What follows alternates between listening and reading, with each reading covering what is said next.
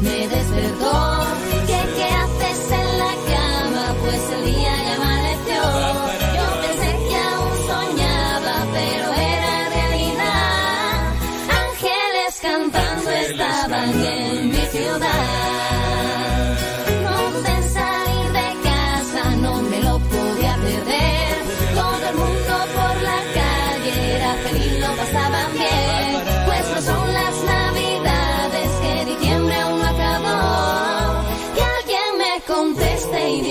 Que celebramos hoy.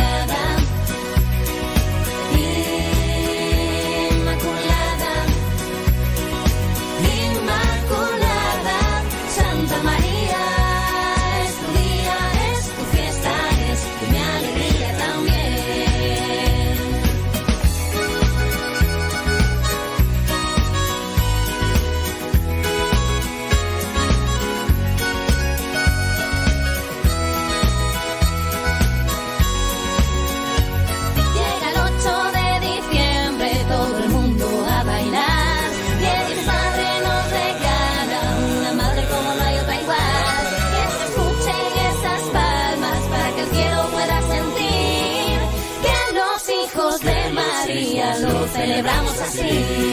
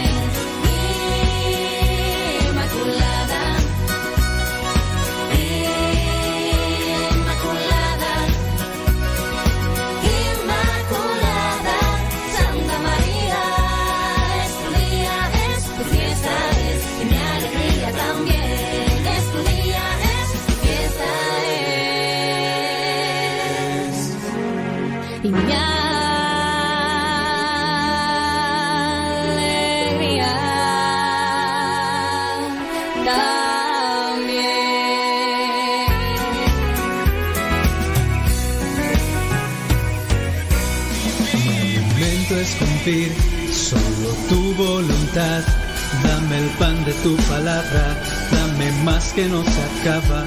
Si ya perteneces al grupo de misioneros, portadores del pan de la palabra, te invitamos a un retiro de formación el día 3 y 4 de diciembre del 2022 en San Vicente Chicoloapan, Estado de México, en el Centro Nacional de Reconciliación, obviamente. El retiro comienza el sábado 3 de diciembre a las 9 de la mañana y termina el domingo 4 de diciembre a las 4 de la tarde. Este retiro es principalmente para los que pertenecen a los misioneros portadores del pan de la palabra en México. Se pedirá una cooperación de 200 pesos para reintegrar los gastos generados durante el retiro, principalmente los gastos de alimentación y otras cosas más. Si eres parte de los misioneros, portadores del pan de la palabra y vives en México y quieres participar de este retiro de formación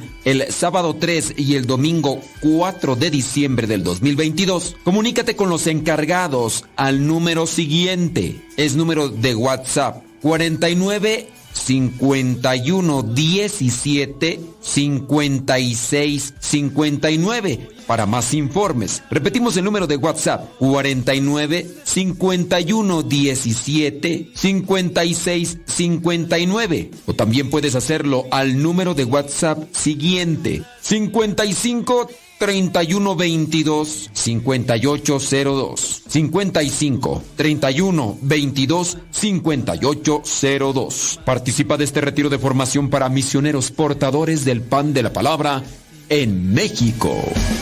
Señor, hay hambre de ti. Engendra vida en nosotros. DJ Chafa.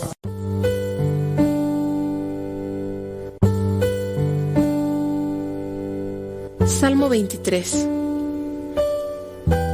El Señor es mi pastor, nada me falta. En verdes praderas me hace descansar y a las aguas tranquilas me conduce. Me da nuevas fuerzas y me lleva por caminos rectos, haciendo honor a su nombre. Aunque pase por el más oscuro de los valles, no temeré peligro alguno, porque tú, Señor, estás conmigo. Tu vara y tu bastón me inspiran confianza. Me has preparado un banquete ante los ojos de mis enemigos. Has vertido perfume en mi cabeza y has llenado mi copa a rebosar. Tu bondad y tu amor me acompañan a lo largo de mis días. Y en tu casa, oh Señor, por siempre viviré.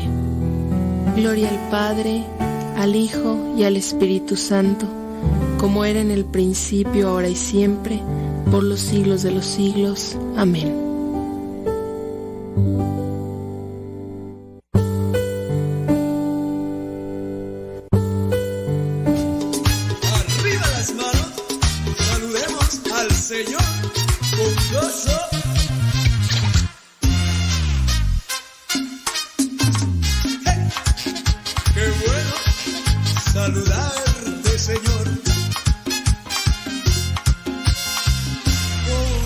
Jesús,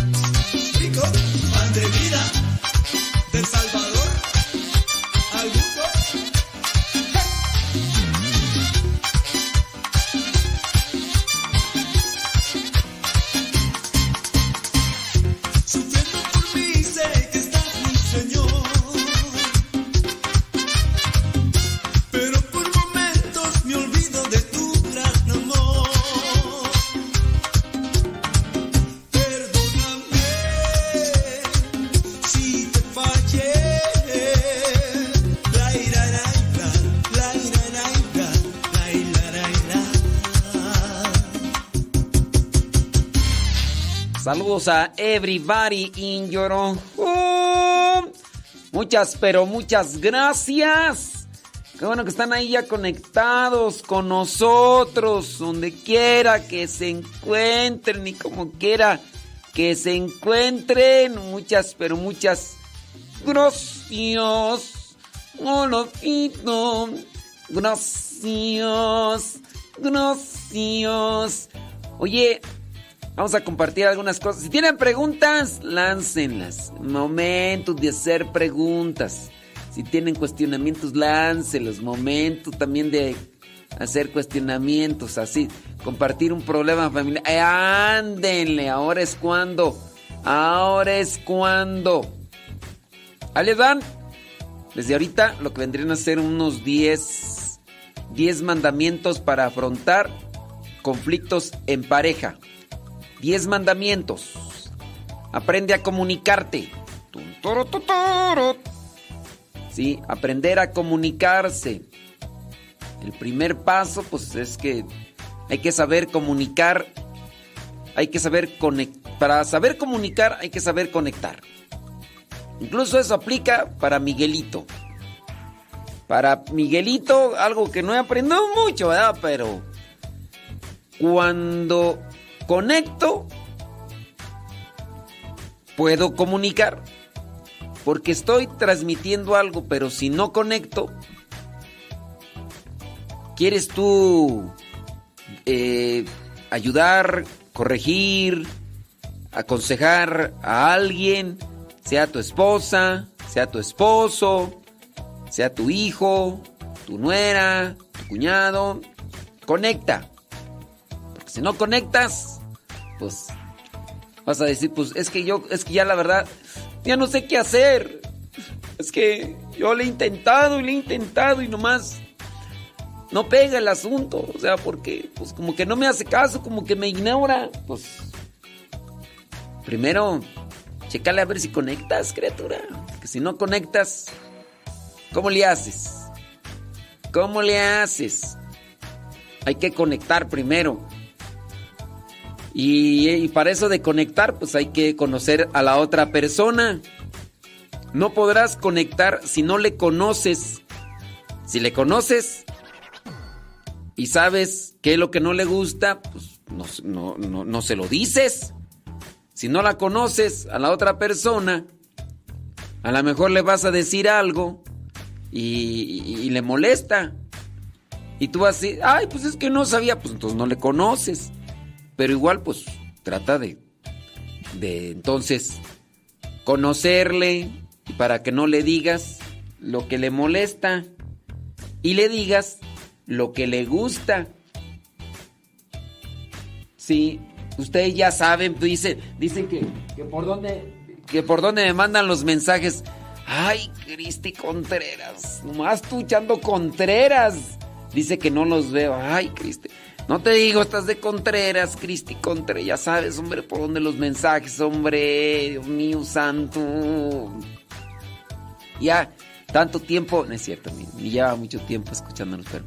Ya, voy a querer.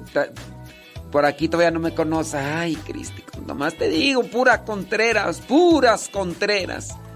Entonces, para poder comunicar algo, hay que conocer. Entonces, conócele y ya después propon, activa, eh, sugiere, evita, eh, trata de ser creativo para que puedas transmitir. Si no, va a estar medio difícil, ¿eh? Va a estar medio difícil. Pues sí, pues, no, pues con, con qué ojos divina tuerta, dicen allá en mi rancho. Dice por acá, andele si es cierto, si es cierto. Saludos a everybody in your home. Sí, Gabriela y Milton no los vi ayer. No los vi ayer. ¿Dónde andaban, criaturas? No los vi. Así que, qué bárbaros, qué bárbaros. Ay, sí es cierto. Santo cielo, ahorita y voy corriendo. Déjame acá, es que me están acá. sí. Ahí voy, ahí voy, ahí voy. Es que me están diciendo acá. Te está faltando esto. Tienes que. Este. Ahí voy, ahí voy, ahí voy. Tranquis, tranquis, tranquis. Pues es que se me pasó, criatura. Sí, ya ves cómo es esto de las enchiladas y los chilaquiles, hombre.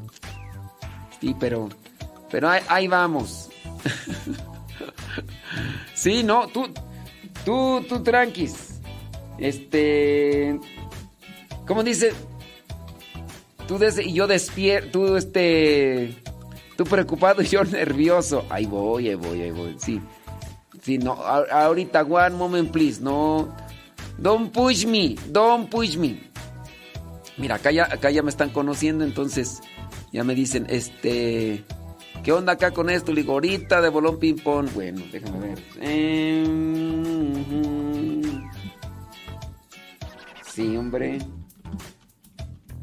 Listo. Ahí está. Ahí estufas. Y así hizo la machaca. Bueno, entonces, para poder hacer esto, entonces es conocer a la persona, para poder comunicar.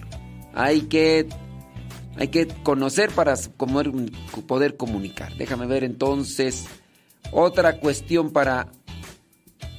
¿Dónde están? Ya se me movió por andar acá mandando.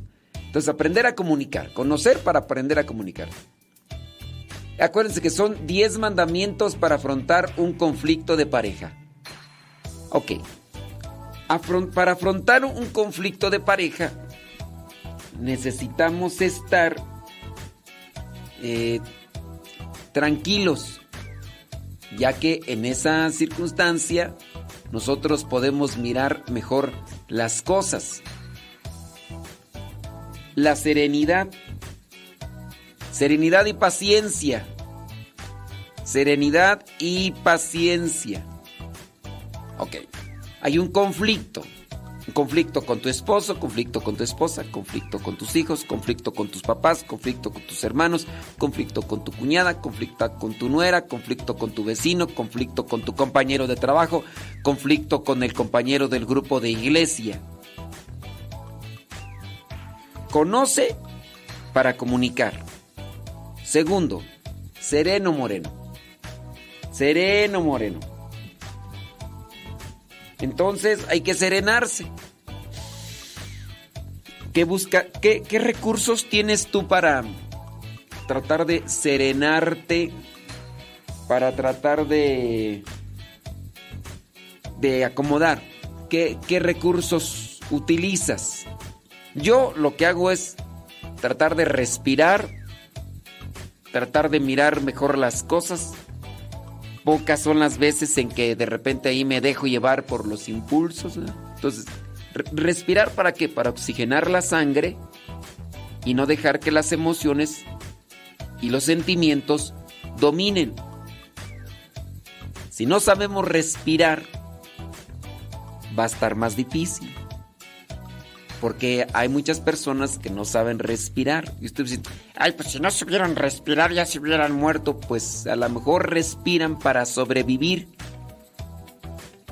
Pero respirar así profundamente, incluso eh, eh, cuando la persona lo haga eh, en esa medida o en esa sintonía, incluso hasta, hasta va a realizar las cosas de manera más, más plena, porque está constantemente se- sereno.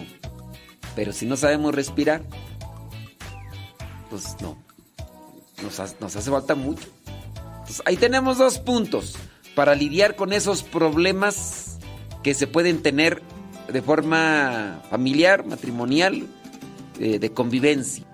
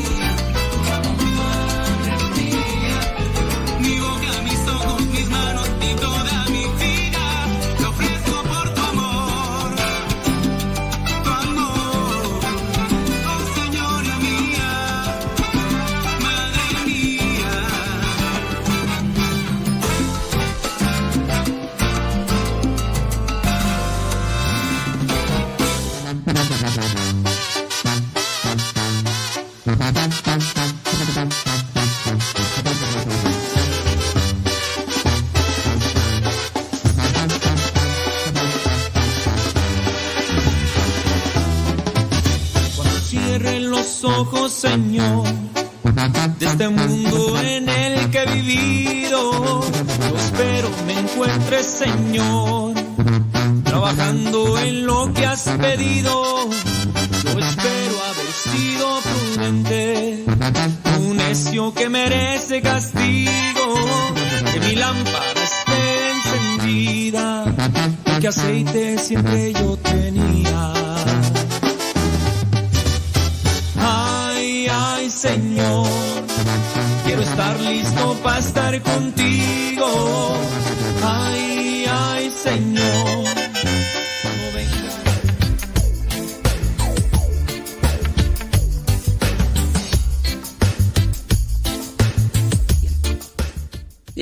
Huracanados. E- ese ratito les decía que, que no sabemos respirar. Por ejemplo, cuando una persona está enojada. Ustedes cuando se enojan, ¿cómo respiran? ¿Cómo le hacen? No está respirando bien. ¿Por qué? ¿Por qué? No está respirando bien. También igual, cuando muchas de las veces estamos comiendo, no estamos respirando bien. Porque estamos más preocupados por comer como si nos fueran a quitar la comida. Muchos de nosotros tenemos a veces compañeros en la mesa que comen como desesperados. Digo, una cosa es que uno puede a veces comer rápido, pero otra cosa es cuando comes como si estuvieras defendiendo la comida. No estás respirando bien. Ahora, llévenlo eso a una situación de dormir. Yo entiendo que habrá también situaciones del organismo que, no, que impiden dormir respirar bien cuando están dormidos. Dígase los que roncan, los que roncan cuando están dormidos no están respirando bien. Si cuando duermen no respiran bien, ¿será que cuando están despiertos, cuando están así en el trabajo, respiran bien? Ustedes cuando comen, eh, ¿respiran bien? El, estar así de manera apresurada, respirando. es- eso no es respirar tampoco bien. Y eso puede ayudar para una situación de todos los días para poder serenarse en el organismo y prepararse para enfrentar conflictos. Si nosotros hacemos ejercicios constantes de respiración, vamos a estar más serenos, con la mente más fría, más acomodados para poder responder a, las provocaciones. Pero si no, pues... Hay una persona acá que nos pregunta, dice, tengo una duda, quisiera saber qué es un padre jesuita. Un padre jesuita es un sacerdote de la o del, del instituto, o es instituto, o es comunidad, o es una orden. Ahí sí tengo mis dudas. Bueno, es de los. Ay, ¿cómo se llaman tú? Este. De la. Ay, espérate, me deja que me. O sea, se les dice jesuitas, pero. O sea, tiene su nombre propio, como los dominicos. Los, se les dice dominicos, pero su nombre propio es Orden de los Predicadores. Y los jesuitas es. Ay, a ver. ¿cuál- ¿Cuáles son los jesuitas? Es de los. De los. Ay, se me va ahorita. A ver, alguno de ustedes que esté despierto, que esté este conectado, ¿cómo se le dice? ¿Cómo, ¿Cuál es el, el nombre de los de los jesuitas? Es este ay ay ay, se me va el- ahorita el nombre, ahorita no lo tengo aquí. Ahorita no lo tengo aquí este, no, no, no, no se me viene. Ahorita lo puedo buscar en el Google porque si me espero a que ustedes este me digan, no, hombre, se me va a hacer noche y y ya nomás no. Déjame. Es que ahorita no se me va. Compañía de Jesús, ándale, porque si me espero a que ustedes me digan, no, se me hace noche aquí. Compañía de Jesús. Así se le dice. Compañía de Jesús. Ok, entonces un sacerdote jesuita, para la persona que no pregunta, no va a ver ahorita la respuesta porque ya incluso ya le mandé mensaje. Y ese rato me estaba reclamando, nomás no, no voy a decir que es Cris Contreras, pero ya le mandé mensaje y le mandé la respuesta. Y mira, me, me reclama que no veo los mensajes, yo se le mandé la respuesta y ni siquiera.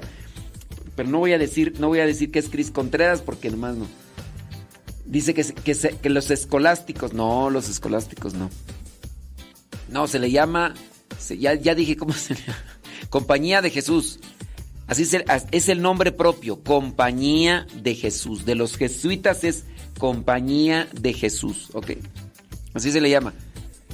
Entonces, eh, un, un sacerdote o un padre jesuita es un sacerdote que pertenece a la comunidad de la Compañía de Jesús.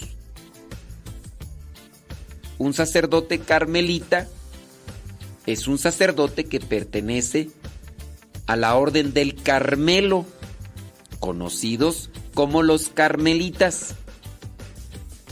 Un sacerdote MSP es un sacerdote que pertenece al Instituto de los Misioneros Servidores de la Palabra. Un sacerdote dominico es un sacerdote que pertenece a la orden de los predicadores. Y así, o sea, si tú preguntas, ¿quién es un padre jesuita? Pues es uno que pertenece a la compañía de Jesús. Es parte de la compañía de Jesús. ¿Cómo es que se forman? Pues igual que todos los sacerdotes, con filosofía, con teología. Todos los sacerdotes recibimos una formación eh, similar. Digo similar porque aparte de la formación que recibimos en filosofía y en teología, que, que viene a ser equiparativas, con diferentes maestros obviamente, pero todos los seminarios están conectados. Eh, todos los seminarios son revisados también por la Santa Sede. La Santa Sede, junto con los obispos, analizan y tratan de presentar lo que vendría a ser un informe, los seminarios, para presentar un informe de las materias y de los estudios que están llevando los sacerdotes. Claro, lo que hace la diferencia entre un carmelita, un dominico, un franciscano, un servidor de la palabra, un legionario de Cristo, lo que hace la diferencia es el carisma. Y aquí ya vienen otras cuestiones, los diferentes carismas, que son como que los diferentes enfoques que tiene la comunidad. Los dominicos se dedican primordialmente al estudio, preparación y el compartir dentro de las aulas escolares, donde vendría a ser estudios universitarios y demás. Los carmelitas están enfocados a... No me acuerdo, no me acuerdo, no me acuerdo. Pero, por ejemplo, los mercedarios, los mercedarios se dedican a la asistencia social a las personas que particularmente están en las cárceles. No es que sea su único enfoque para hacer evangeliza eh, para hacer apostolado y llevar la evangelización, pero pondría ser ahí algo así. Los servidores de la palabra, bueno, pues ya nos conocen, nos dedicamos a la evangelización y todos estos son varias cuestiones por ahí, ahí para la persona que preguntó, ¿verdad? Cris Contreras, que ya le mandé mensaje acá, por donde me mandó mensaje reclamándome que no ve los mensajes y yo ahora veo que no ha visto el mensaje, pero bueno, yo ahí ya dejé mi comentario. Si escuchó, qué bueno. Si no escuchó, I'm sorry for you, como dijo, ya sabes quién. Así que, ahí está. Entonces, eh, estamos con eso de los mandamientos para afrontar conflicto de pareja. Si ya conociste y aprendiste a comunicarte, sabrás sabrás enfrentar esos conflictos de pareja. Número dos, respirar y saber y, serenizarse. Saber respirar.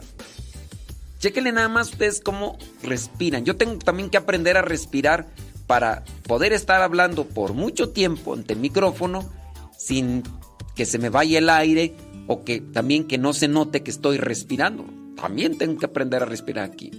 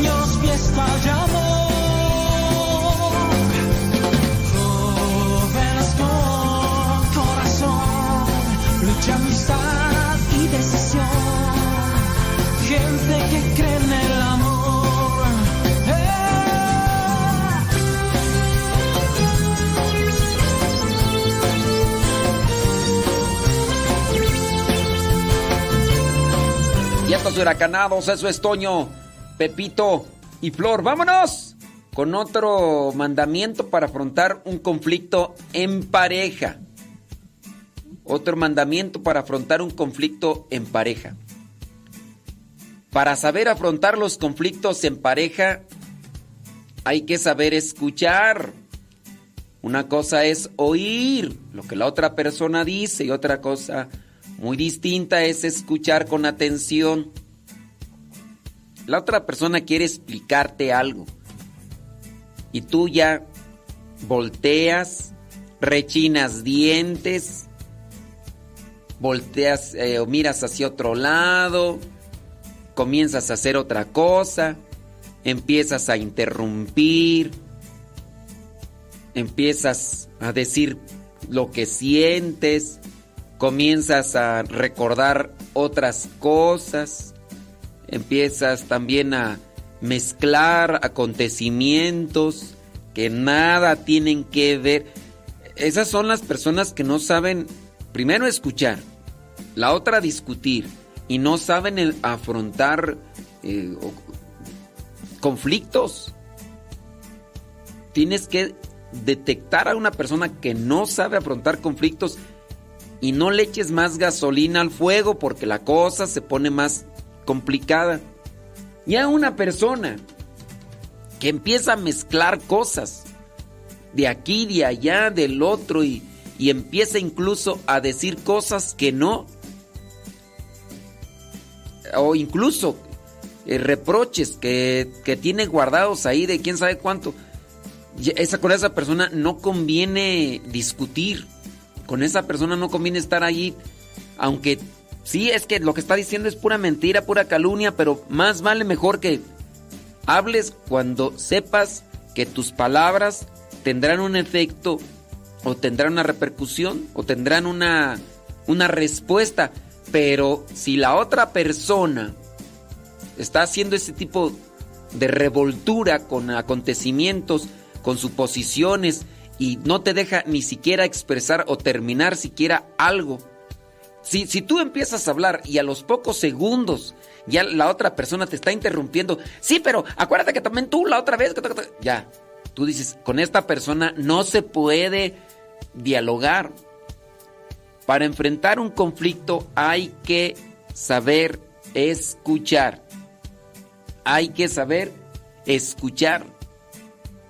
Pero si tendría que ser tam- también que cuando uno exponga las cosas, cuando nos toque exponer las cosas, que nosotros seamos precisos, claros y que tengamos lógica en nuestros cuestionamientos.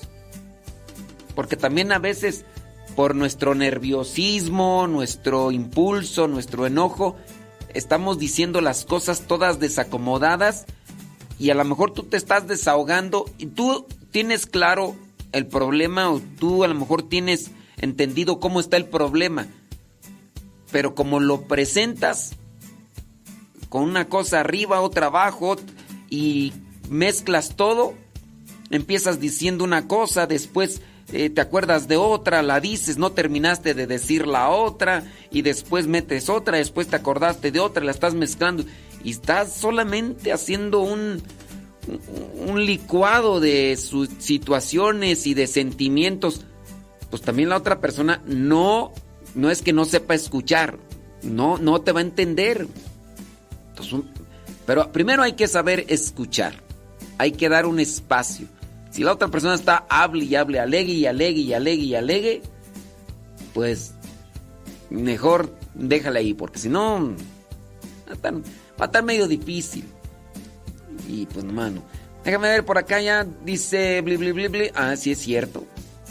Efectivamente, no, no, pues hay que tratar de acomodar las cosas. Dicen, es que, dices que es difícil con cierto tipo de personas.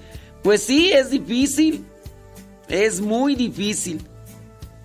Ay. Carmela Viña. Ay, paseándote, Carmela. Ay, Carmela. Esa es vida, Carmela.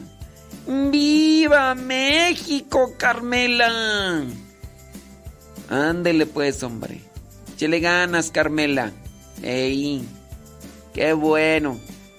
No, no, no, pues cuando se puede, se puede. Hay veces que nada el pato y hay veces que ni agua bebe.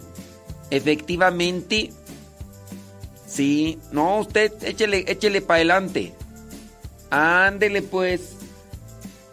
Sí, hombre, pues cómo no. Déjame ver, por acá me está mandando un mensaje. Sí. No, no, acá andamos al, al millón. Sa- ¿Saben ustedes afrontar conflictos? ¿Saben dificultades? Manden sus preguntas. Ahorita vamos a responder cuál es esto. Dice, saludos. Ándele pues. Saludos a everybody in your home. Ok, entonces, saber escuchar. Saber escuchar. Saber escuchar es. Estoy oyendo y reflexionando. Estoy oyendo y pensando. Eso es escuchar. Yo puedo oír, pero si no pienso nada, si no reflexiono nada, eso solamente es oír. No estoy analizando. Yo escucho, oi- oigo algo. Y a, a ver, no, no sé qué es eso. Le pongo atención, trato así como que de, de ponerle atención para identificar qué es eso que estoy escuchando, eso que estoy oyendo, y entonces entro en el proceso de escuchar. Y eso me ayuda a mí para tener una reflexión o un cuestionamiento. Si pongamos el ejemplo, escucho un, pss, un ruido que, que se acomoda más bien a una como, como a una fuga de aire. A ver, estoy oyendo algo, me pongo a escuchar, me pongo a- acá a pensar, a ver, ¿de dónde podrá venir ese ruido? Eh, gas, aquí, pues aquí yo no tengo gas. A ver, este, no, no tengo gas. Pues ¿qué podrá hacer? Se puso a calentar agua. No, pues es que tampoco pues, tengo en qué calentar agua. O sea, ¿Qué puede ser? Aire allá afuera, o qué? O sea, y entonces estoy haciendo un razonamiento de las cosas que también nos pasan con el diálogo que tenemos con el hijo, con los papás, con los hermanos, con la pareja, es estar reflexionando, mirar lo que son circunstancias o situaciones en torno a un acontecimiento que quizá no están compartiendo para tratar de presentar una opinión o también acomodar un comportamiento. Porque nosotros muchas veces no sabemos escuchar. Escuchar igual dentro de lo que vendría a ser la postura auditiva, pero también en una cuestión, una, postura del organismo.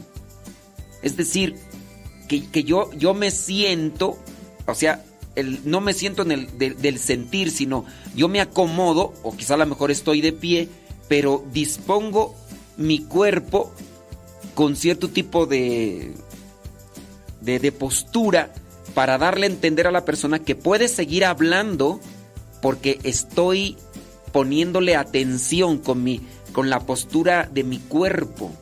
Ah, sí. Si yo ya me inclino un poquito hacia adelante, me le quedo quizá a lo mejor mirando o quizá a lo mejor no, no mirando a la cara porque también igual puede ser que se sienta cohibido o, se sienta amenazada la persona, pero así como que con cierto tipo de Entonces la otra, eso también es una disposición corporal para decirle al otro, estoy poniendo atención a lo que dices. Y de esa manera se van a enfrentar los conflictos. Pero dígase del caso típico de persona arrebatada por sus impulsos, que empieza a lanzar cosas, sí, pues nada más tú, y yo no me da, ¿y por qué? A ver, soné, pero espérate, déjame que explique qué me quieres explicar, pues si te mandas viendo la cosa, pues, pues es que no me dejas decirte las cosas, pues sí, pues es que tú, a ti nunca te gana uno, que no sé qué, que no sé cuánto, pero a ver, entonces, entonces ¿qué? Sí, pues a ver, entonces mejor ya no digo nada, ah, ya ves, ya ves, yo tenía la razón, yo, oh, y ahí entonces no se van a poder enfrentar bien los conflictos porque tú misma o tú mismo eres un conflicto con patas.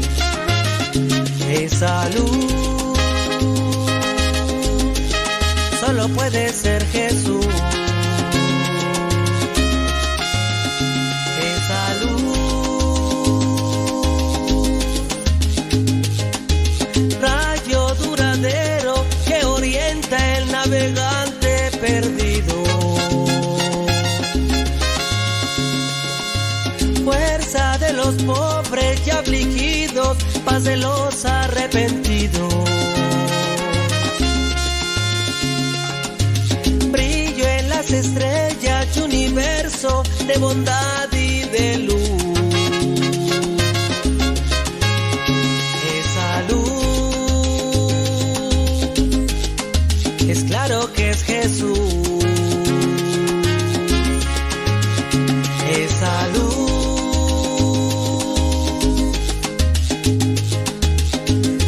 paz el camino en la vida porque eres tú la verdad la vida lo sé. Por eso te sigo, Jesús, mi amigo. Quiero caminar de tu mano en total devoción. Mano que bendice y me perdona y calma mi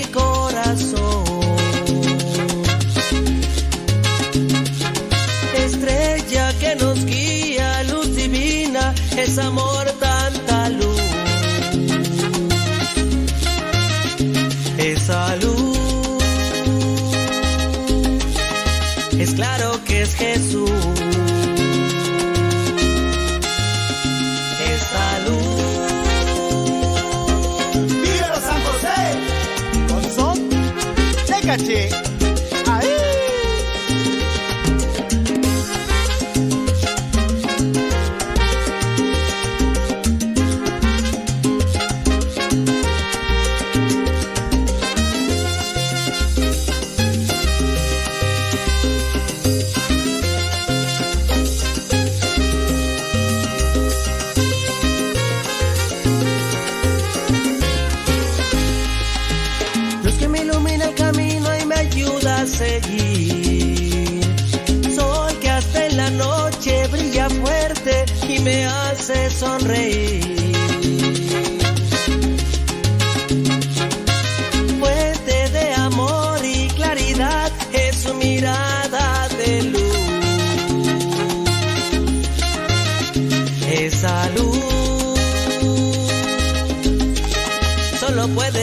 Jesús.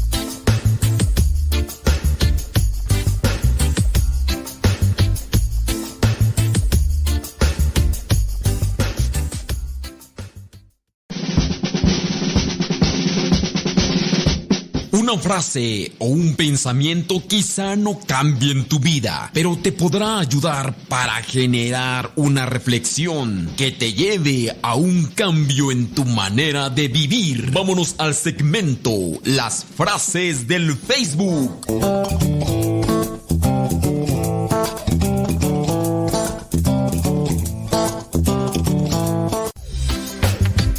Frases del Facebook. Frases del Facebook. Saludos a everybody in your home. Saludos a todos para que no digan, ay, a mí no me mata saludos. ¿Por qué no me mata saludos? A todos los que nos están escuchando. Es más, a los que no nos están escuchando también, para que no digan que no le cuento. Vámonos con una frase del Facebook. El mar tranquilo no hace marineros hábiles. El mar tranquilo no hace marineros hábiles. Me acordé de esa canción que se interpretaba o que la cantaba. Yo no me acuerdo haberla hecho yo, pero sí, bueno, no me acuerdo. ¿Cómo va, cómo va aquella canción de que decía, que decía, contábamos en, en la escuela, los que ya estamos arriba del cuarentón? No fui a ver, a ver, a ver, para ver qué te di, a ver y ver y ver. Y lo único que pudo ver y ver y ver fue en el fondo de la mar y mar y mar. Una mina de la fina, viene, viene, ver. Cuando vino de vida, ver y ver y ver. ¿Quién de ustedes la jugó? No me acuerdo, no me acuerdo quién, cómo se llamaba esa canción. Pero algo así que le hacían, algo así que, bueno, esa canción. Pero bueno, el mar tranquilo, señoras, señores, no hace marineros hábiles. Es decir, que si lo aplicamos con el tema del día de hoy es sobre las dificultades.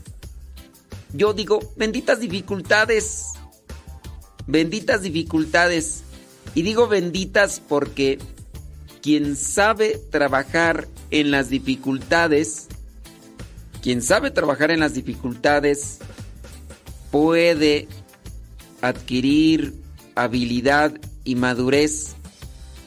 Quien no sabe afrontar las dificultades, tendrá 40, 50 años y seguirá con su inmadurez.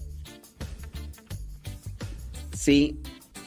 Pero ¿cómo, cómo se llamaba tú? Porque ya acá dicen, ay, yo, yo eso lo jugaba con mi prima.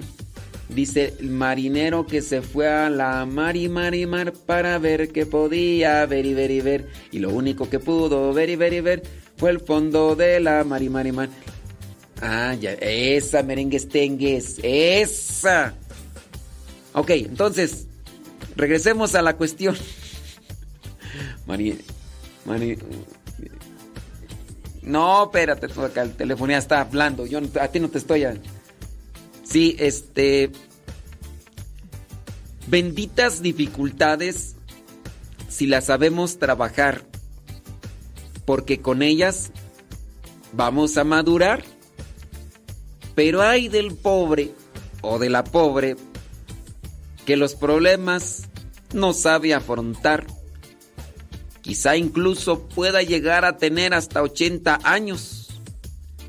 Pero madurar no lo ha podido alcanzar. Siempre andará armando el berrinche, echándole la culpa a los demás, buscando a ver quién tiene la culpa, porque lo que es de suyo hmm, no lo sabe afrontar. Siempre se la pasará queje y queje, revolviendo problemas al por mayor, con tal de sacudirse sus responsabilidades y las consecuencias por no saber trabajar en su interior. ¡Ay, papaya de Celaya! ¡Ay! Me la- y, me la acabo de sacar del, debajo de la manga. ¿Eh? Ande pues. El mar tranquilo no hace marineros hábiles y las personas que no saben enfrentar conflictos ni problemas en su vida podrán madurar. Ahí se los dejo y a quien le quede, pues ahí se lo pone, el saco. Y si le raspó, pónganse mertiolate. Y se ponen un curita para que no se les infecte. ¡Ay, ay, ay, ay, ay! ¡Ay, papantla! Tus hijos vuelan. Vámonos con otra frase. Ay, nomás miré cómo te retorcías, pero ni así aprendes. Vámonos con otra frase. Vive la vida que amas. Ama la vida que vives. Vive la vida que amas. Ama la vida que vives. Ay, ay, ay. Hay gente que añora estar en otra situación y en otra condición. Y cuando por fin ha alcanzado lo que tanto anhelaba, la felicidad se le escapa de sus manos, porque ahora ya no es feliz con lo que anhelaba, sino con otra cosa que ahora tiene entre ceja y ceja, a tal punto que la persona entonces siempre añora lo que no tiene, pensando que la felicidad está en tener, cuando no se da cuenta que la felicidad está en disponerse a vivir lo que se tiene en el presente y no añorando lo que se podría tener en el futuro. Mm, pues te diré, te diré. Dice esta otra frase, dejando ir los lamentos de ayer, recibirás mejores mañanas. Ya, suéltalo. ¿Qué tienes que andar resucitando muertos? ¿Qué tienes que estar resucitando circunstancias y situaciones del pasado? Deja a los muertos que entierren a sus muertos. Y tú pon la mano en el arado y camina adelante. Porque no se va a llegar muy lejos si andas volteando para atrás. Porque las caídas no las vas a soportar. Quien se la pasa caminando, mirando siempre al retrovisor de la vida, se tropieza cada rato y estará siempre buscando curar las heridas, porque no saldrá de una cuando ya se estará metiendo en otra. Pero pues ¿quién se lo manda? Siempre le anda buscando tres pies al gato, sabiendo que tiene cuatro. Y búscale mangas al chaleco, vas a ver que nunca vas a encontrar. ¿Y para qué tanto brinco? Estando el suelo tan parejo. Y ay, ay, ay, ay, ay, agárrenme porque hoy vengo destapado. Y no sé por qué, pero si se te acomodaron esas ideas, espero que las agarres y no te las lleves de mandado.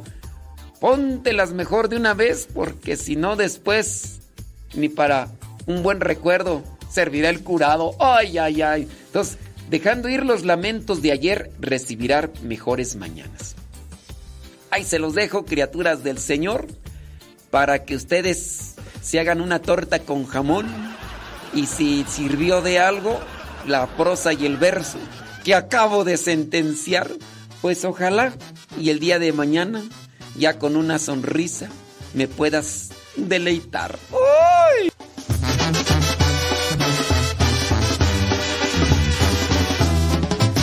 Cuando cierren los ojos, Señor, de este mundo en el que he vivido, yo espero me encuentres, Señor, trabajando en lo que has pedido. Yo espero haber sido prudente, un necio que merece castigo, que mi lámpara esté encendida, porque aceite siempre yo tenía. Ay, ay, Señor, quiero estar listo para estar contigo. Ay, Señor, cuando vengas quiero irme contigo. Ay, ay, Señor, quiero estar listo para estar contigo. Ay, ay, Señor, cuando vengas quiero irme contigo.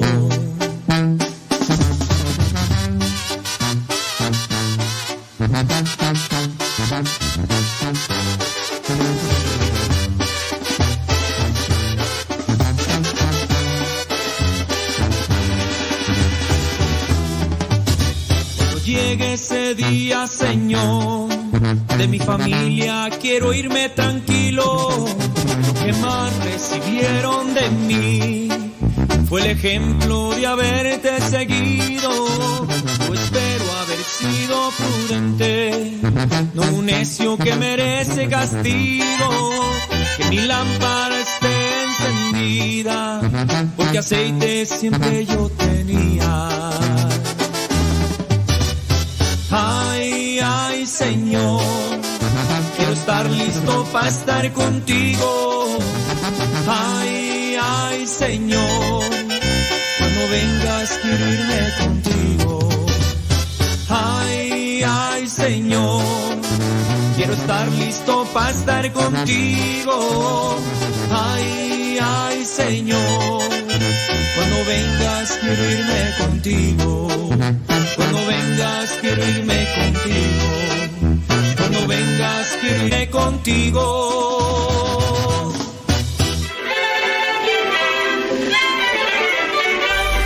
El panadero con el pan, el pano con el pan, el panadero con el pan, el panadero con el pan. Tempranito va y lo saca calientito en su canasta para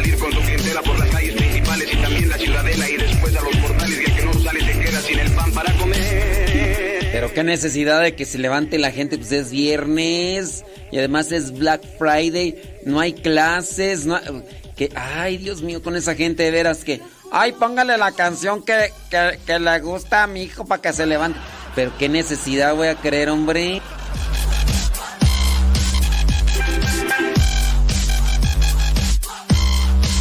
No, que, que no vaya a misa, que no vaya a misa.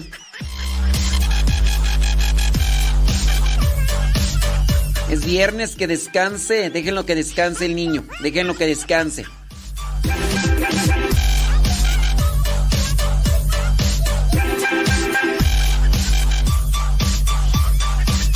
¿Qué pasó?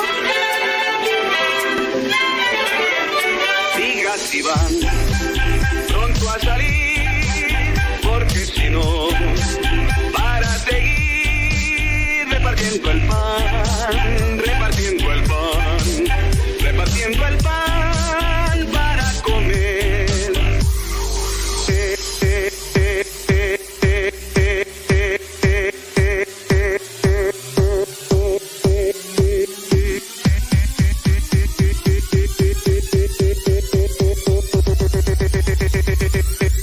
Va a poder, marchantita.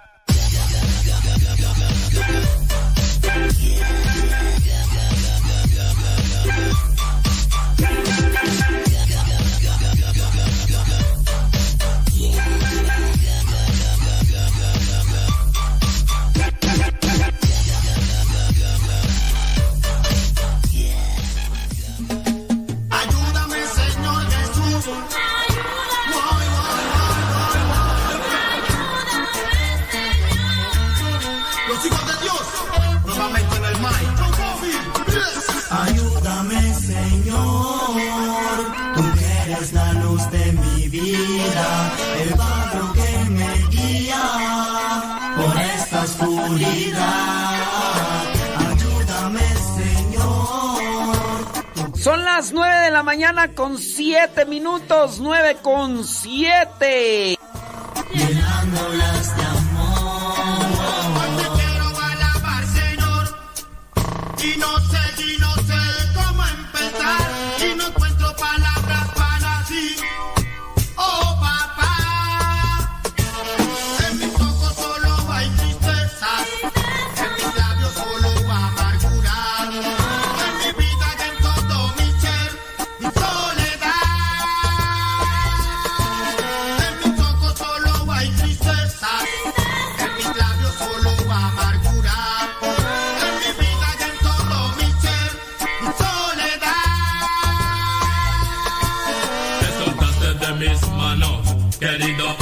cambiaste y cambiaste de camino, buscando otro destino te volviste a equivocar. ¿Cuántas veces me engañaste? Que su palabra cerraste.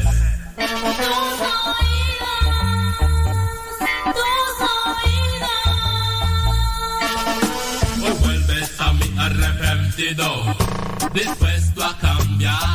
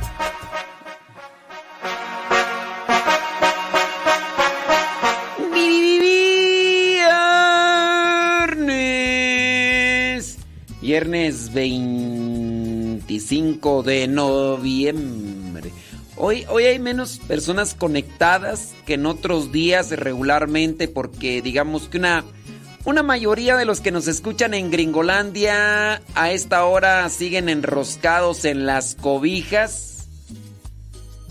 Bueno, también hay gente ¿verdad? que en México, pues, aunque no sea acá Black Friday, ni sea, siguen enroscadas en las cobijas como María Eugenia. Pero pues bueno, hay, hay, ¿verdad? Este, a cierta edad hay que también aceptar, ¿verdad? Hay que... María Eugenia, pues, ¿qué podemos decir, verdad? Ya también hay que ser considerados con ciertas personas, ¿verdad? Ya de, pues ya de, de- edad avanzada que necesitan este, estar ahí con, con unas cobijas térmicas conectadas al, al cable de la luz y que, pues, bueno, pues, es, es, es algo, ¿verdad? Lo bueno que están escuchando este programa y que espero que les ayude y les sirva, ¿verdad? Es, pues sí, sí, sí, sí, sí, sí. Ay, ay, ay, ay, ay, pues sí, ¿qué te puedo decir ya? ¡Ánimo pueblo de Dios, aposento de lo alto! ¡Súbale a la ra... Guayumín, Guayumín, también tú estás enroscado en las cobijas. ¿Cómo es eso? ¡Un Guayumín!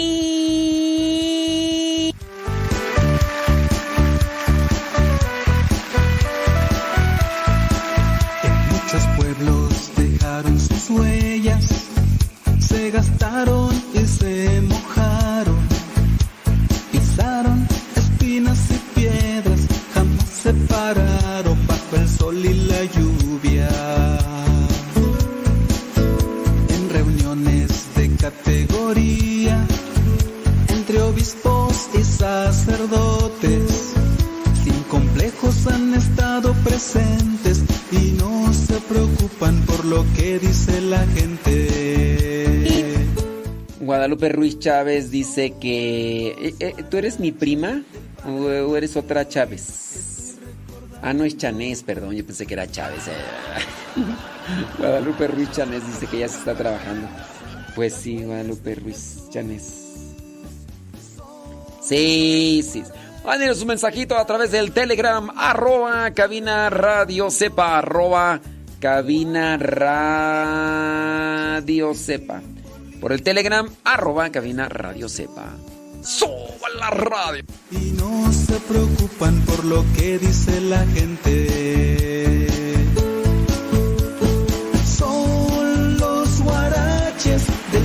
Amatuli que estoy recordando.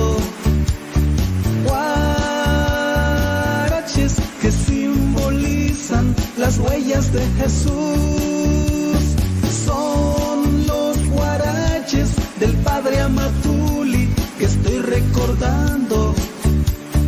Guaraches que simbolizan las huellas de Jesús.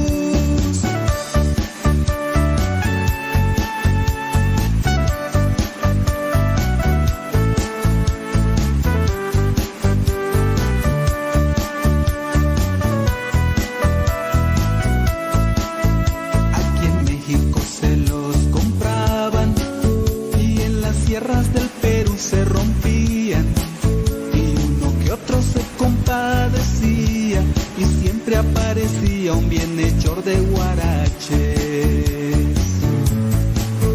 empolvados o limpios han ido Acuérdense que ya este próximo domingo comienza el año litúrgico y con ello, pues bueno, también comienza el Adviento. Mañana sábado, tarde, termina el año litúrgico, ciclo C. Después comienza el ciclo A. Son tres años correspondientes a los evangelios sinópticos. Mateo, Marcos y Lucas. Si estamos en el C y es el evangelio de, Lucas, ¿cuál otro evangelio sigue? Si es ciclo A, pues el de Mateo. Ciclo B, Marcos. Ciclo C, Lucas. Se regresa. Mateo, Marcos, Lucas. A, B, C. Mateo, Marcos, Lucas. Mateo, Marcos. Entonces, mañana sábado, tarde, termina el año litúrgico y después ya comienza ciclo A, el nuevo año litúrgico, tiempo de Adviento.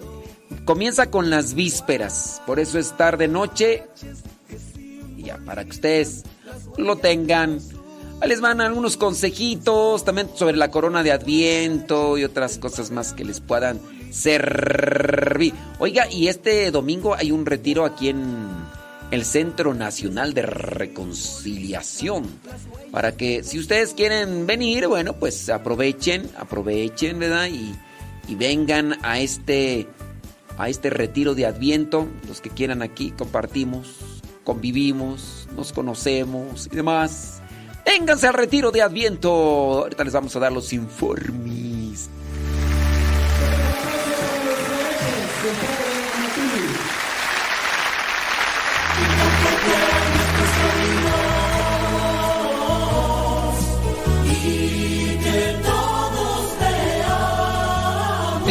Al próximo retiro de Adviento en el Centro Nacional de Reconciliación, ubicado en San Vicente, Chicoloapan, Estado de México. Si quieres saber cómo llegar al Centro Nacional de Reconciliación de San Vicente, Chicoloapan, Estado de México, búscalo en el Google. Comienza a las 9 de la mañana y termina a las 5 de la tarde con la Santa Misa. Domingo 27 de noviembre del 2022. Y si te preguntas qué habrá, habrá reflexiones, adoración, confesiones, Habrá una kermés también para disfrutar de antojitos y poder así llenar también la tripa. Obviamente habrá Santa Eucaristía. La cooperación para entrar o participar del retiro de Adviento es voluntaria. Domingo 27 de noviembre. Comienza a las 9 de la mañana y termina a las 5 de la tarde. Centro Nacional de Reconciliación en San Vicente, Chicoloapan,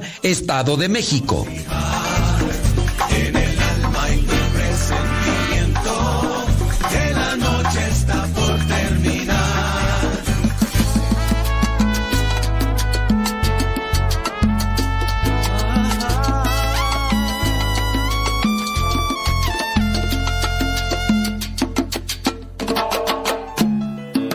Y mi inseguridad son cosas que no puedo controlar. Mi flojera que me desespera no la soporto más, pues cansado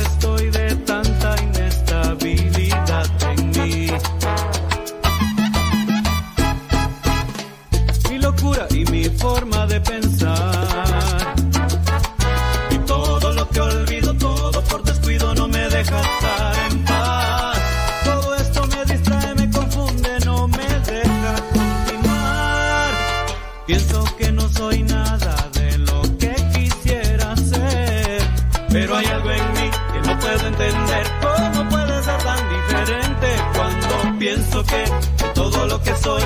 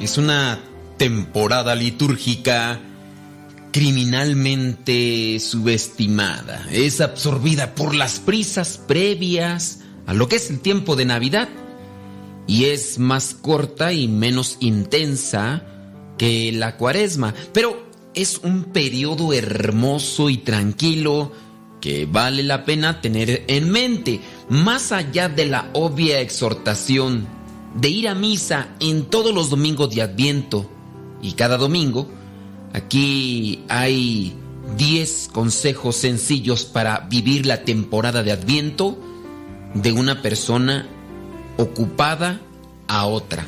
Primero, lee algún tipo de oración corta todos los días. Solo unas pocas páginas al día máximo. Hay muchas opciones geniales a considerar, incluyendo algún libro pequeño de oración de esos que puedes llevar en tu bolsillo. Trata de leer esa lectura espiritual que te lleve a reflexionar sobre la venida de nuestro Señor.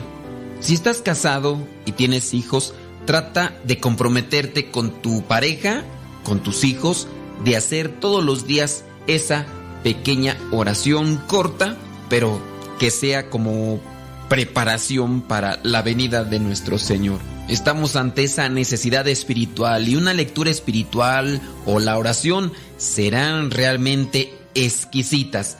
Número dos, concédete un espacio de tranquilidad, pero para meditar. El adviento, la temporada litúrgica, es al mismo tiempo tranquila y oscura. Mientras esperamos la revelación de la luz de Cristo, en Navidad necesitamos ese tiempecito para nosotros el adviento, la temporada para muchos de compras, de fiestas, Sí, se puede tornar en una temporada ruidosa, con luces deslumbrantes. Busca un momento de tranquilidad. Hay muchos paisajes que pudieran ayudarte durante esta época. En lo particular, me gusta mucho ver lo que es la naturaleza seca, ver un amanecer o ver lo que es el atardecer. Date esa oportunidad. Tal vez intenta repetir la oración, ven Señor Jesús, ven a mi vida, reconquista mi corazón. Repítela para ti mismo, haz una oración, hasta si quieres el rosario. Puedes rezar los misterios gozosos. Consejo número 3. Está bien decir que no. No tienes que ir a todas las fiestas a las que te invitaron o ir al centro comercial un sábado eh, antes de Navidad o no tienes por qué mirar el interminable ciclo de comerciales de aquellos autos que promueven la mercadotecnia de Navidad. También puedes decir que no, no te sientas mal. En muchos casos no queremos decir no porque pensamos que la otra persona se va a ofender y a lo mejor nos deja de hablar, pero si tú ya comienzas a experimentar un cierto tipo de vacío con aquel tipo de fiestas y celebraciones, hazlo. Di no. Número 4. No te olvides de la música de Adviento. Nosotros debemos de buscar esa música que ayuda para alimentar el espíritu, pero que al mismo tiempo nos prepara para la llegada del Señor.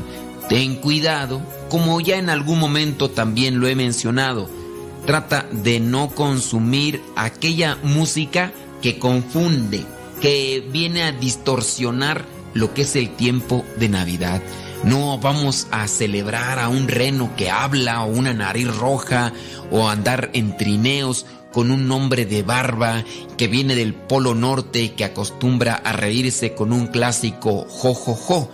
No es eso la Navidad. Busca aquellos cantos que puedan servir para reflexionar sobre la venida del Salvador. Número 5.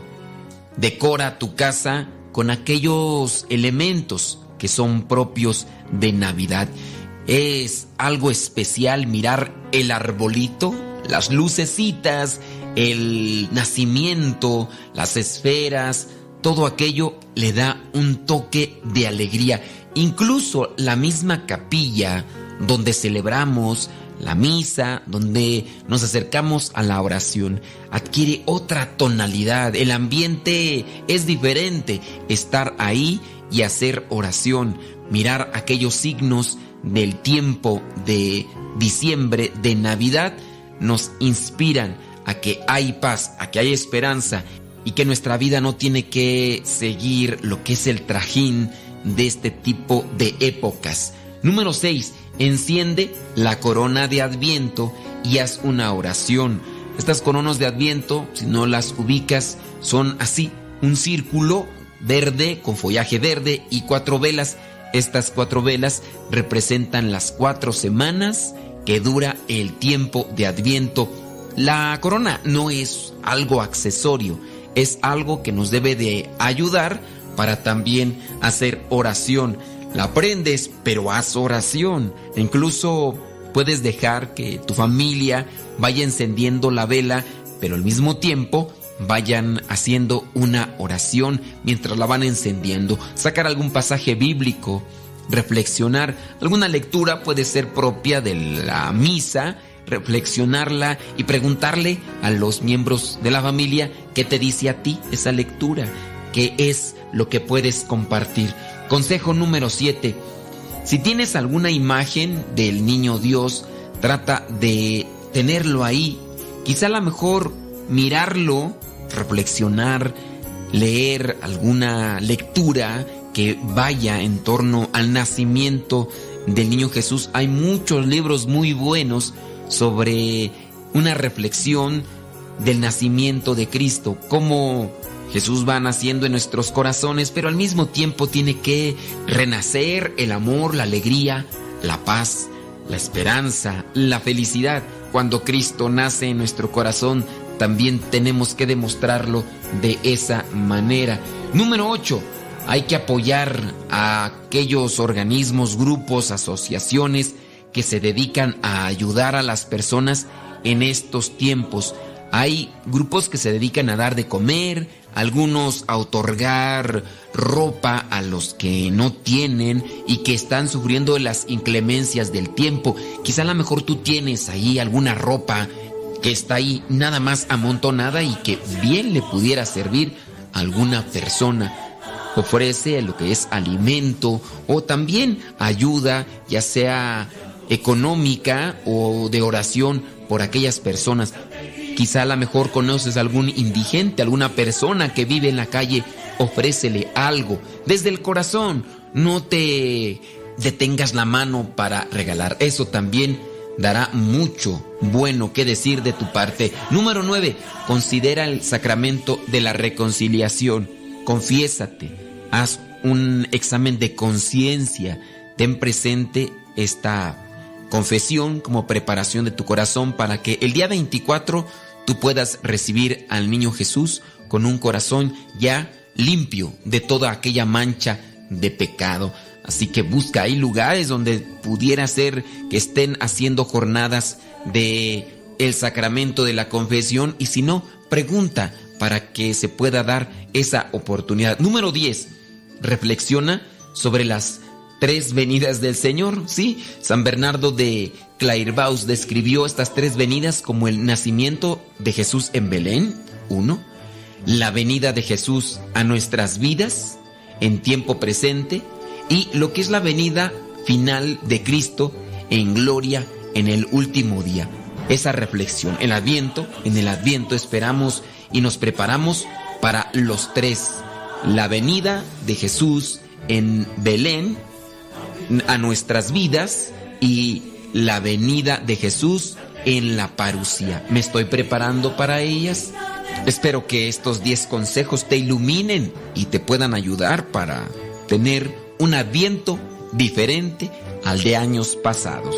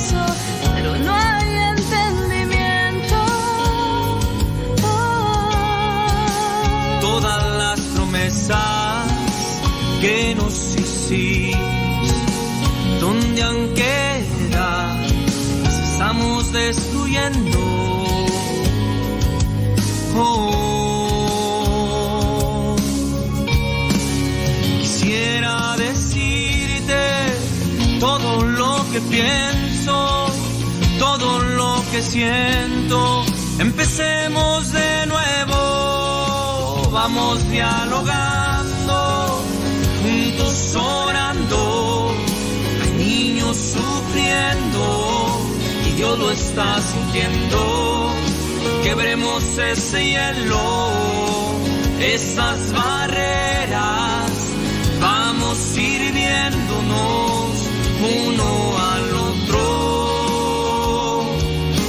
ser un solo cuerpo en Dios.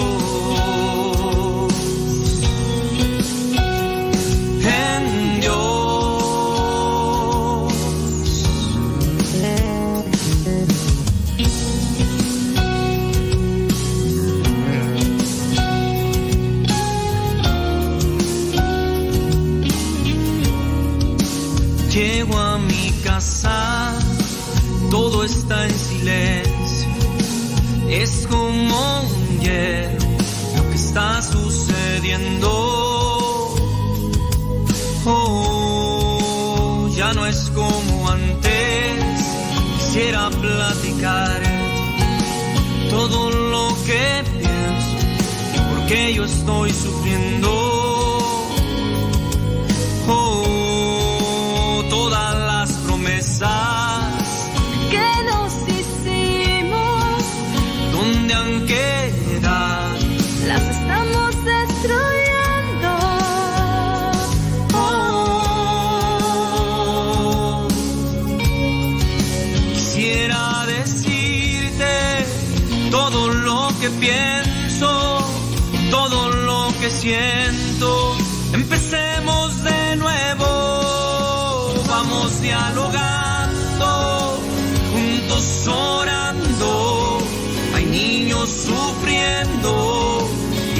Y Dios lo está sintiendo.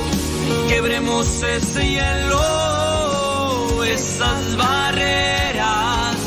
Vamos sirviéndonos uno al otro para ser un solo cuerpo en Dios.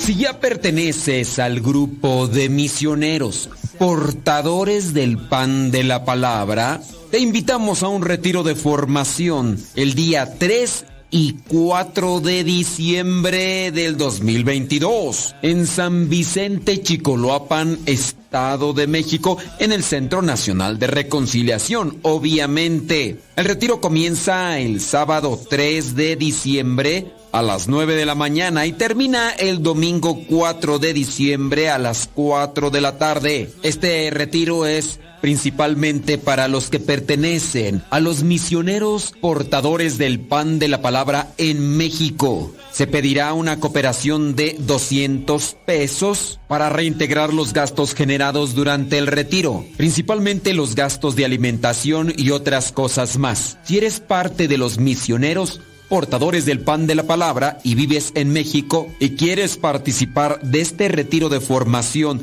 el sábado 3 y el domingo 4 de diciembre del 2022, comunícate con los encargados al número siguiente. Es número de WhatsApp 49 51 17 56 59 para más informes. Repetimos el número de WhatsApp 49 51 17 56 59 o también puedes hacerlo al número de WhatsApp siguiente 55 31 22 5802 55 31 22 5802 Participa de este retiro de formación para misioneros portadores del pan de la palabra en México.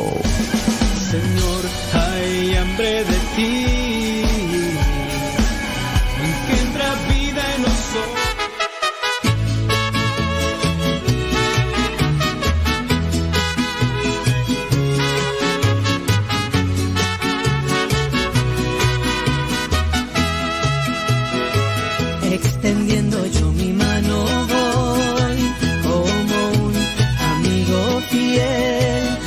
Pues así lo quiso Dios de mí.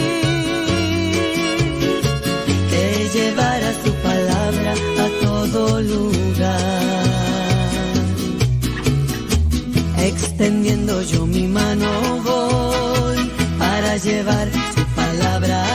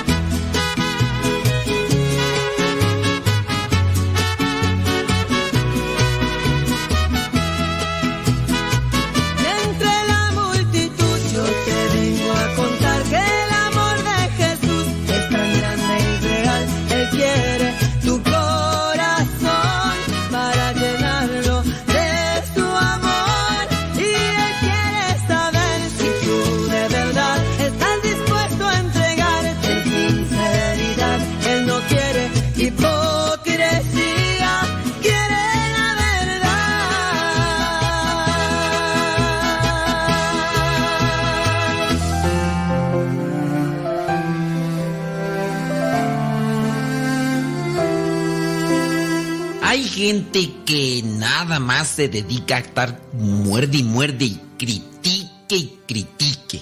Y hay algunos que nos critican a los cristianos católicos porque tenemos una corona de adviento.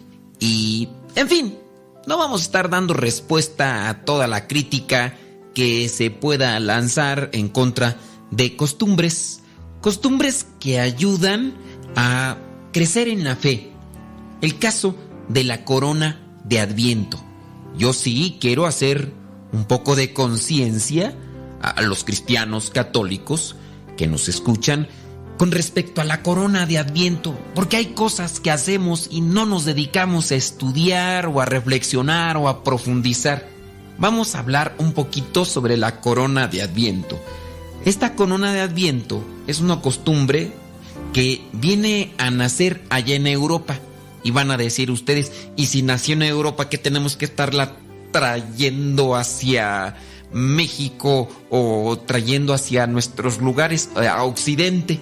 Pues son tradiciones que iluminan la fe, que ayudan a la fe. Así como hay tradiciones que alejan de la fe, hay que tener cuidado porque son tradiciones populares en ocasiones, cuestiones culturales. También hay que aprovechar y enriquecernos y apegarnos a tradiciones que pueden ayudar a crecer en la fe.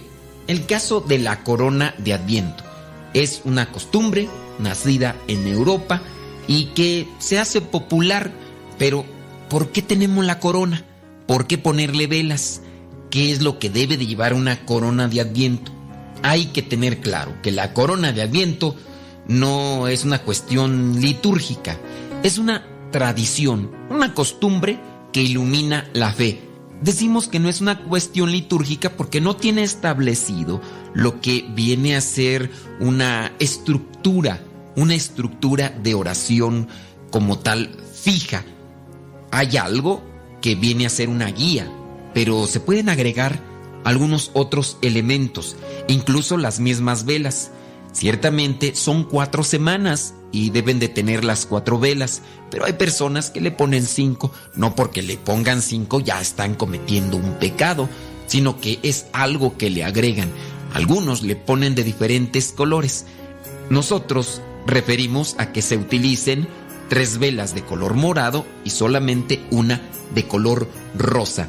Pero es una tradición, algo que ilumina la fe. Digo, siempre hay gente criticona y va a decir, yo no recurro a esas cosas para iluminar la fe, yo recurro a la palabra de Dios. Está bien, pues recurre a la palabra de Dios. Si esto a ti no te afecta y no te aleja de Dios, pues recurrir a esto y te ayuda es un elemento, así como también viene a ser el arbolito de Navidad, que también viene a ser una tradición de Europa, también viene a alegrar los hogares, a dar un significado al tiempo de Adviento y de Navidad, también la corona de Adviento.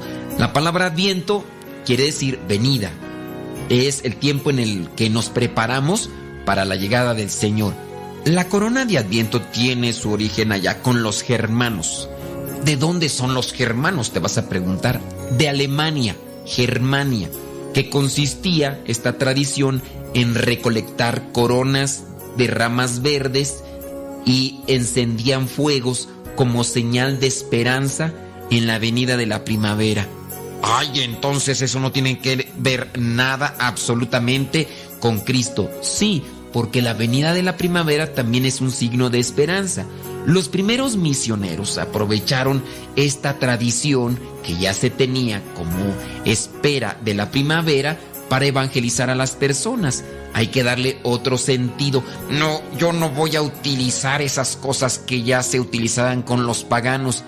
Si bien queremos hacer nosotros esto, habrá muchas cosas que están relacionadas con costumbres paganas. Por ejemplo, si tú te saludas de mano con otro, esta era una tradición pagana que tenía un significado y una intención. Entre las divinidades de aquellos tiempos y las creencias, eso era como pasarse energía o pasarse fuerza. Nosotros hoy muy bien sabemos que al hacer eso, el saludar por ejemplo de mano, no estamos pasando ninguna energía, ninguna fuerza te saludo con la mano, tú me das también la mano, las estrechamos y en este caso lo hago como con un sentido de gratitud, de amistad. No estoy en ninguna manera conectado y así otras cosas más. Bueno, los primeros misioneros aprovecharon de estas costumbres que tenían en Alemania y ya para el siglo XVI, tanto los católicos como los protestantes alemanes Ten presente que para el siglo XVI ya se había salido Martín Lutero de la Iglesia Católica, entonces él, al ser el padre de los protestantes, tanto ellos como los cristianos católicos habían adoptado este signo que era con esperanza de la venida de la primavera para darle otro sentido, el sentido cristiano. Se utilizaba este símbolo para celebrar la esperanza o la espera en el Salvador, es decir, en Jesús. Aquellas costumbres reflejaban la esperanza en la primavera, en lo que era algo bueno para ellos, pues qué mejor que estar en la espera del Salvador. Jesús es la luz que ha venido al mundo, es la esperanza, la verdadera esperanza para los hombres y que está en nosotros y que vendrá con gloria. Hablando de las velas que se ponen en la corona de Adviento, tienen un significado muy especial. Anticipan la venida de la luz en Navidad. La luz en Navidad es Jesucristo. Se utilizan cuatro velas. Cada vela se enciende durante lo que es la semana. Primera semana, la primera vela, la segunda semana y así hasta la cuarta vela, la cuarta semana. Nosotros mencionaba sobre los colores, se utilizan tres moradas y una color rosa, porque el tercer domingo de Adviento nosotros le llamamos el domingo de Gaudete y es el domingo de la alegría. Ahí se enciende la vela color rosa. Pero si no tienes vela color rosa, no pienses que entonces ya no sirvió de nada la corona de Adviento. Son signos. Si tú no tienes para comprar una corona de Adviento o hacerla porque no te alcanza para las velas, no pienses que no vas a alcanzar la salvación. Son signos, así como los signos se utilizan entre los amados. El novio, para demostrarle o para darle a conocer que ama a su amada, le regala rosas, pero no porque no le regale rosas. Va a decir la novia, este no me quiere. No, son signos que vienen a demostrar. Y cuando se puede hacer, ayudan para dar a conocer algo. Yo me acerco a Dios, utilizo este signo. Las velas entonces se encienden, pero tengamos presente, la vela se enciende para que hagamos una oración. Las ramas verdes que van en la corona, en este círculo, recuerdan que Jesús es luz eterna. En los paisajes fríos se escogen ramas de árboles que no pierden sus hojas en el invierno para simbolizar que Dios no cambia. Lo que es la forma circular nos recuerda que Dios no tiene ni principio ni fin y que es eterno. Por eso la forma circular. Ten presente estos signos de la corona de Adviento para que sean algo que ayude a incrementar tu fe en Dios. La vela, la esperanza, las ramas, lo que es ese color verde también, que significa la esperanza. El círculo que nos da a conocer que Dios es eterno, no tiene ni principio ni fin. A Dios nadie lo ha creado y viene a nuestro encuentro. Y en lo que es el tiempo de Navidad, viene una renovación en nuestros corazones. Queremos tenerlo siempre presente ahí. Si tienes una corona de adviento, utilízala, préndela con tu familia, ora para que esos momentos les ayude a ustedes para unirse como familia, pero sobre todo para unirse más con Dios, con la oración y con el compromiso de ser mejores cristianos cada día.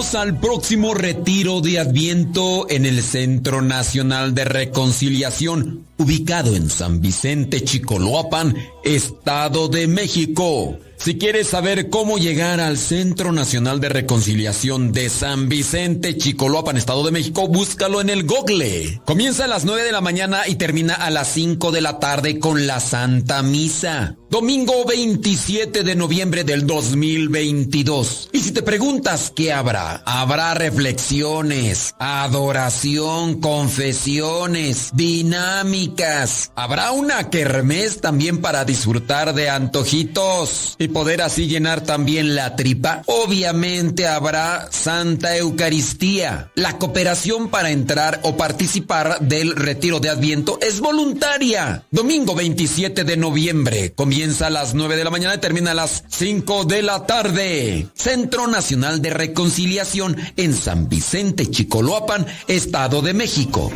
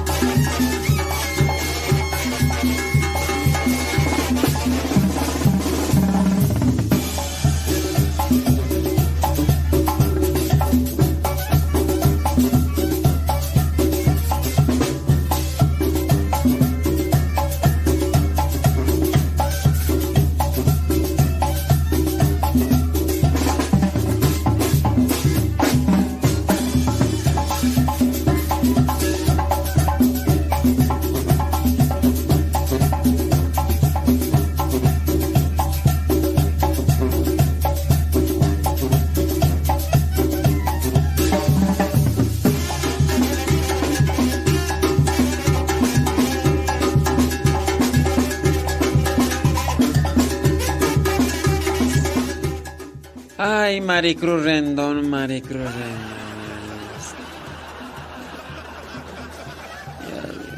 Sí, enroscada en las cobijas. Ay, Maricruz.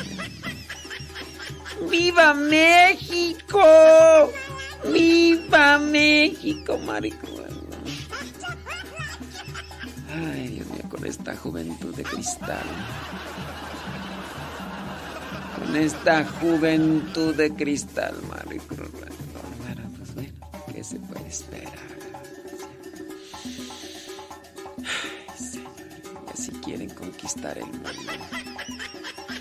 ¡Señora Conchita!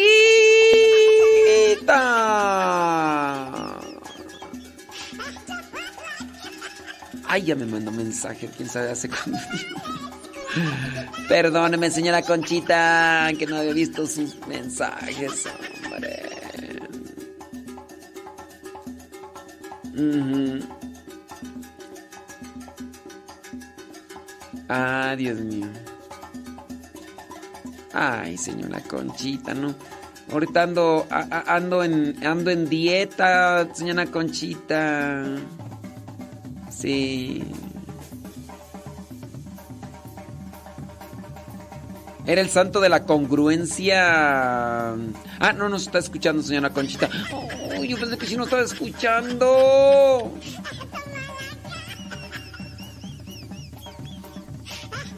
Sí, yo pensé que sí nos estaba escuchando, señora Conchita, hombre. Dice que su esposo, Gloria Este, era matemático y decía que eh, San José Luis Sánchez del Río, San José Sánchez del Río era el santo de la congruencia, porque cuadraba en todo. Eso, eso. Uy, señor. Claro que sí, señora Conchita. Alejandro, ¿qué? Páseme su nombre completo. Tengo misa a las 7. A las 7 de la noche. Páseme su nombre, el nombre completo de su señor esposo para pedir por el eterno descanso. Ey. Si es vi- vi- vi- vi- vi- vi- viernes. Viernes del Blast Fridays. Viernes del Fridays. Sí, sí, sí, sí. ¿De qué están allá chisme- chismeleando ahí en el en el YouTube? ¿De qué están dice? Ujú.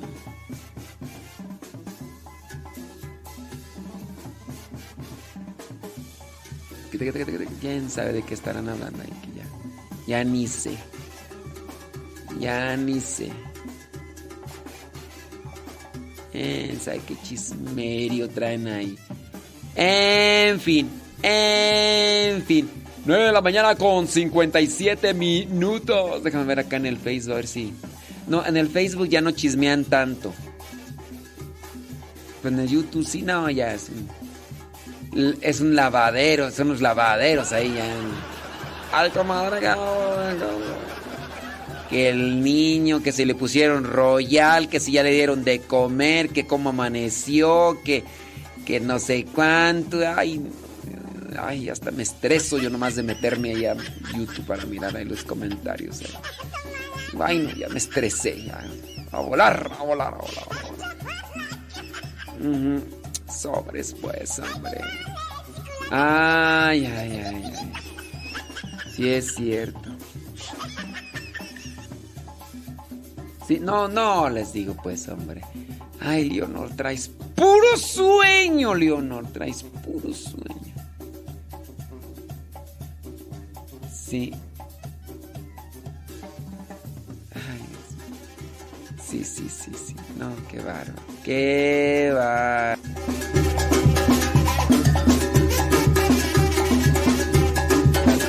Saludos a Alejandro. ¿Qué va a hacernos Alejandro? Alejandro, el hijo de la señora Conchita. Alejandro Guadalupe Villa Villegas. Bien, vamos a apuntarlo. Espéreme. Espéreme tantito. Vamos a apuntarlo. ¿Dónde está? Espéreme tantito. Espéreme. ¡Súbale a la radio! Déjenme ver. Apuntar. Alejandro. Alejandro Guadalupe Villa Villegas. Sobres. Eterno descanso. Muy bien. Bueno pues ahí vamos a estar. Pídense a Conchita. ¿Qué pasiones Alejandro? Yo te hacía en Qatar. No eh, yo creo que tú estabas más puesto que, que pilas, ¿no? Pienso yo, pienso yo. Doña Chismes ya dice, déjenos ser, déjenos ser, si nosotros queremos acá seguir en el chisme, déjenos ser, déjenos ser libres. Ay, Doña Chismes. Doña Chismes. Dice, si me contesta en el programa, no diga mi nombre, por favor. ¿Que te contesto qué criatura? Es que me manda un audio, pero... Ay, es que para escuchar el audio no me lo puedes escribir. Es que me mandó el audio. Dios mío. Mira, mira, si, me- si pongo a escuchar el audio, van a, van a... No digo tu nombre, pero a lo mejor las personas que conozcan tu voz van a decir, ah, ya sé quién está hablando. La- está, la- está- hablando la pipilla. La pipilla ahí está. Sí. Sí. Mira, ahí, ahí- ahí mandó un mensaje la pipilla. Dice que tiene problemas con su esposo. Sí, no. Mejor, escrito porque si pongo el audio, pues no. Y es que si me mandan un audio y no quieren que lo pase al aire, me obligan a que haga esto. Este, ahorita, ahorita vengo, vamos a poner la canción porque acá tengo que escuchar un audio aparte, ¿verdad? porque... Y así, si me mandan el escrito, puedo leer y al mismo tiempo hablar algo. Pero si no, pues... No voy a tener que hacer esto como lo que voy a tener. Ahorita ahí los dejo porque acá tengo que escuchar un audio que me mandaron. Digo, a menos de que no puedan escribir, que no tengan deditos o no tengan manos, ya, ya, ya, ya. Ah, no, pues que sí que mande el audio. tienen deditos, es- escríbanle, escríbanle. Esta es la historia de un pez grande y enojón. De los malvados él quería ser campeón. A los otros peces perseguía sin razón. No lo querían por ser malo y muy grosero. Pesado y muy sangrón. Pero en el fondo de su pobre corazón, él se sentía triste, solo y sin amor. Hasta que un día conoció la luz de Dios, su perdón y su alegría, su vida transformó.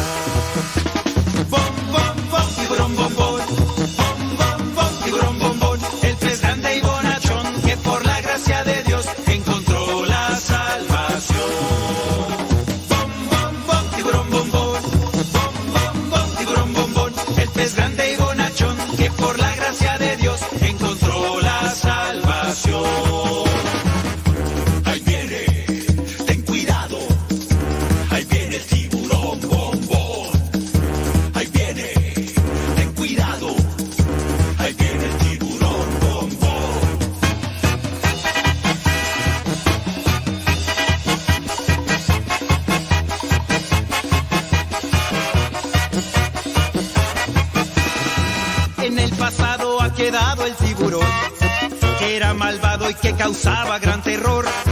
Todo ha cambiado porque Cristo lo salvó. Quiere a todos, los ayuda y los protege. Bombón es un campeón. Esa es la historia de un pez grande y bonachón, que fue atrapado por las redes del amor. A todos cuenta que Jesús lo perdonó. Ahora Bombón por todas partes va anunciando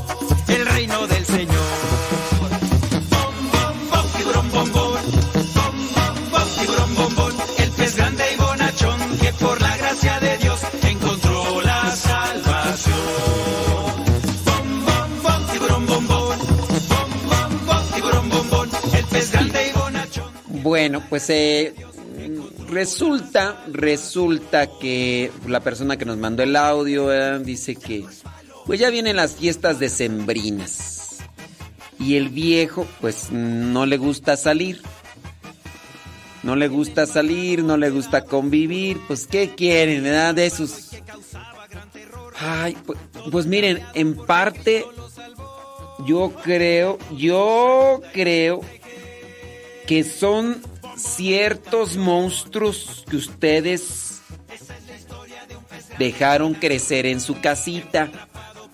Porque el viejo a lo mejor no era así. Digo, a menos que ustedes se hayan querido casar con alguien que tenía pues antipatía, que, que era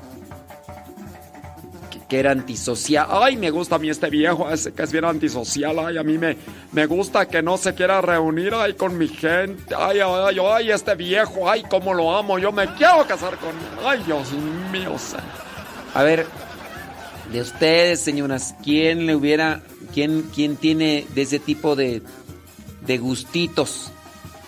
Ay, a mí, a mí me gusta, era, yo me voy a casar con ese viejo porque, ay, ese viejo cuando yo estoy ahí con él en la casa y, ay, no quiere salir y, ay, me, ay, no me, me excito nomás de, de, de estar peleando a cada rato. Ay, no, ay, Dios, ay, yo me excito. Ay, que me esté peleando. Ay, yo, el día que no me pelea, yo, ay, ay, ese día digo, ay, Nito, señor, eh, viejo, peleate conmigo, pon tu cara de, de chupamirto, porque, ay, Nito, es que. A ver, díganme, ¿quién de ustedes podría decir que anhela vivir con un con una persona con esas actitudes? ¿Quién?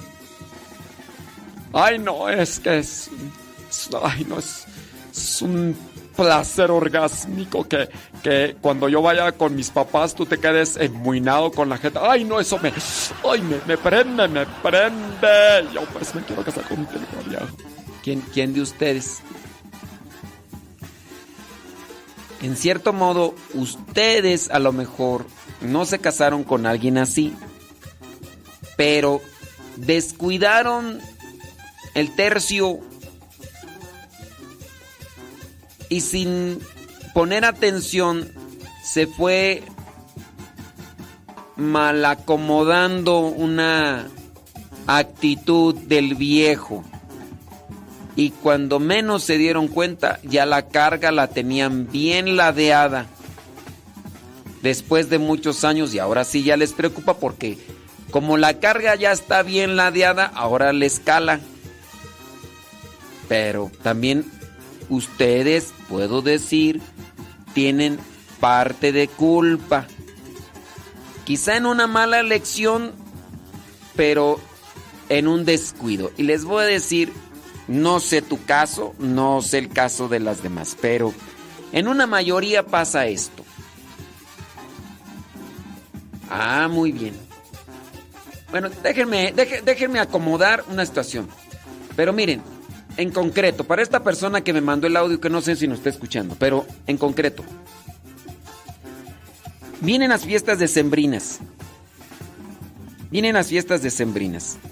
Tú vas y, tu viejo no quiere ir. Y si va, va en desagusto. Muy bien. A lo mejor tú dices, es que yo estoy mal, yo me siento mal porque yo quiero que mi viejo esté conmigo, pero no me quiere acompañar con mis papás. Pero el problema es que si yo no voy con mis papás y me quedo en la casa, él va a estar reniegue y reniegue, quejese y quejese. Entonces, pero si yo voy con mis papás y él no va conmigo, yo estoy en disagusto. Ya, no lo forcen.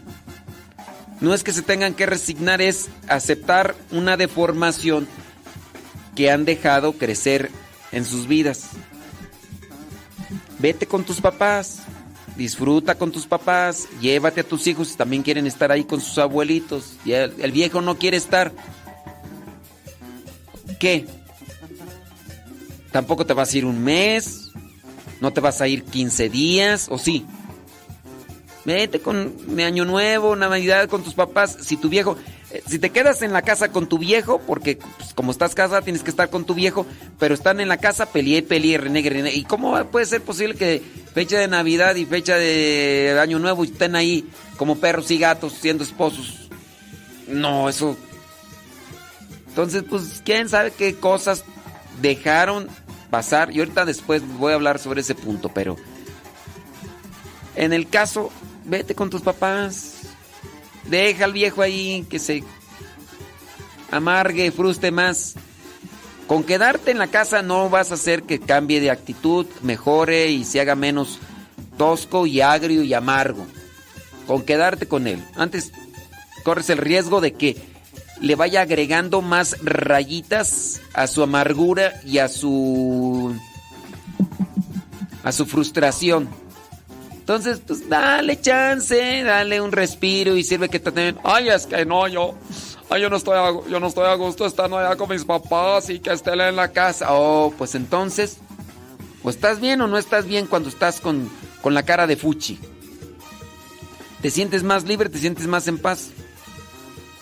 Vete con tus papás, disfruta con tus papás, pues es una noche, dos noches, allá, eh, ya después regresas, ya respiras profundamente, agarras otros aires, te fortaleces y nuevamente enfrentar al cara de Fuchi. O sea, pues ¿qué haces ahí?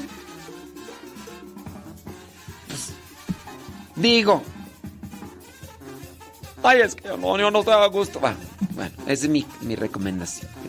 Yo tú quieres vivir atada a una circunstancia, a un sufrimiento, bueno, pues es, tu decisión. Pues. Yo ahí ya no puedo hacer... Ya despréndete que a lo mejor tú tienes parte de culpa para que él tenga su cara de fuchi y para que sea amargado. Y de eso, de eso, señoras señores, ahorita vamos a hablar en este momento, más de mi chance. Una, déjame una rola. Así, muy bien. Este, vamos a ver si esta canción le gusta a Alejandro, el hijo de la señora Conchita. Vamos a ver, no sé si le gusta la banda. Sé que le gustan las luchas, pero la banda no sé.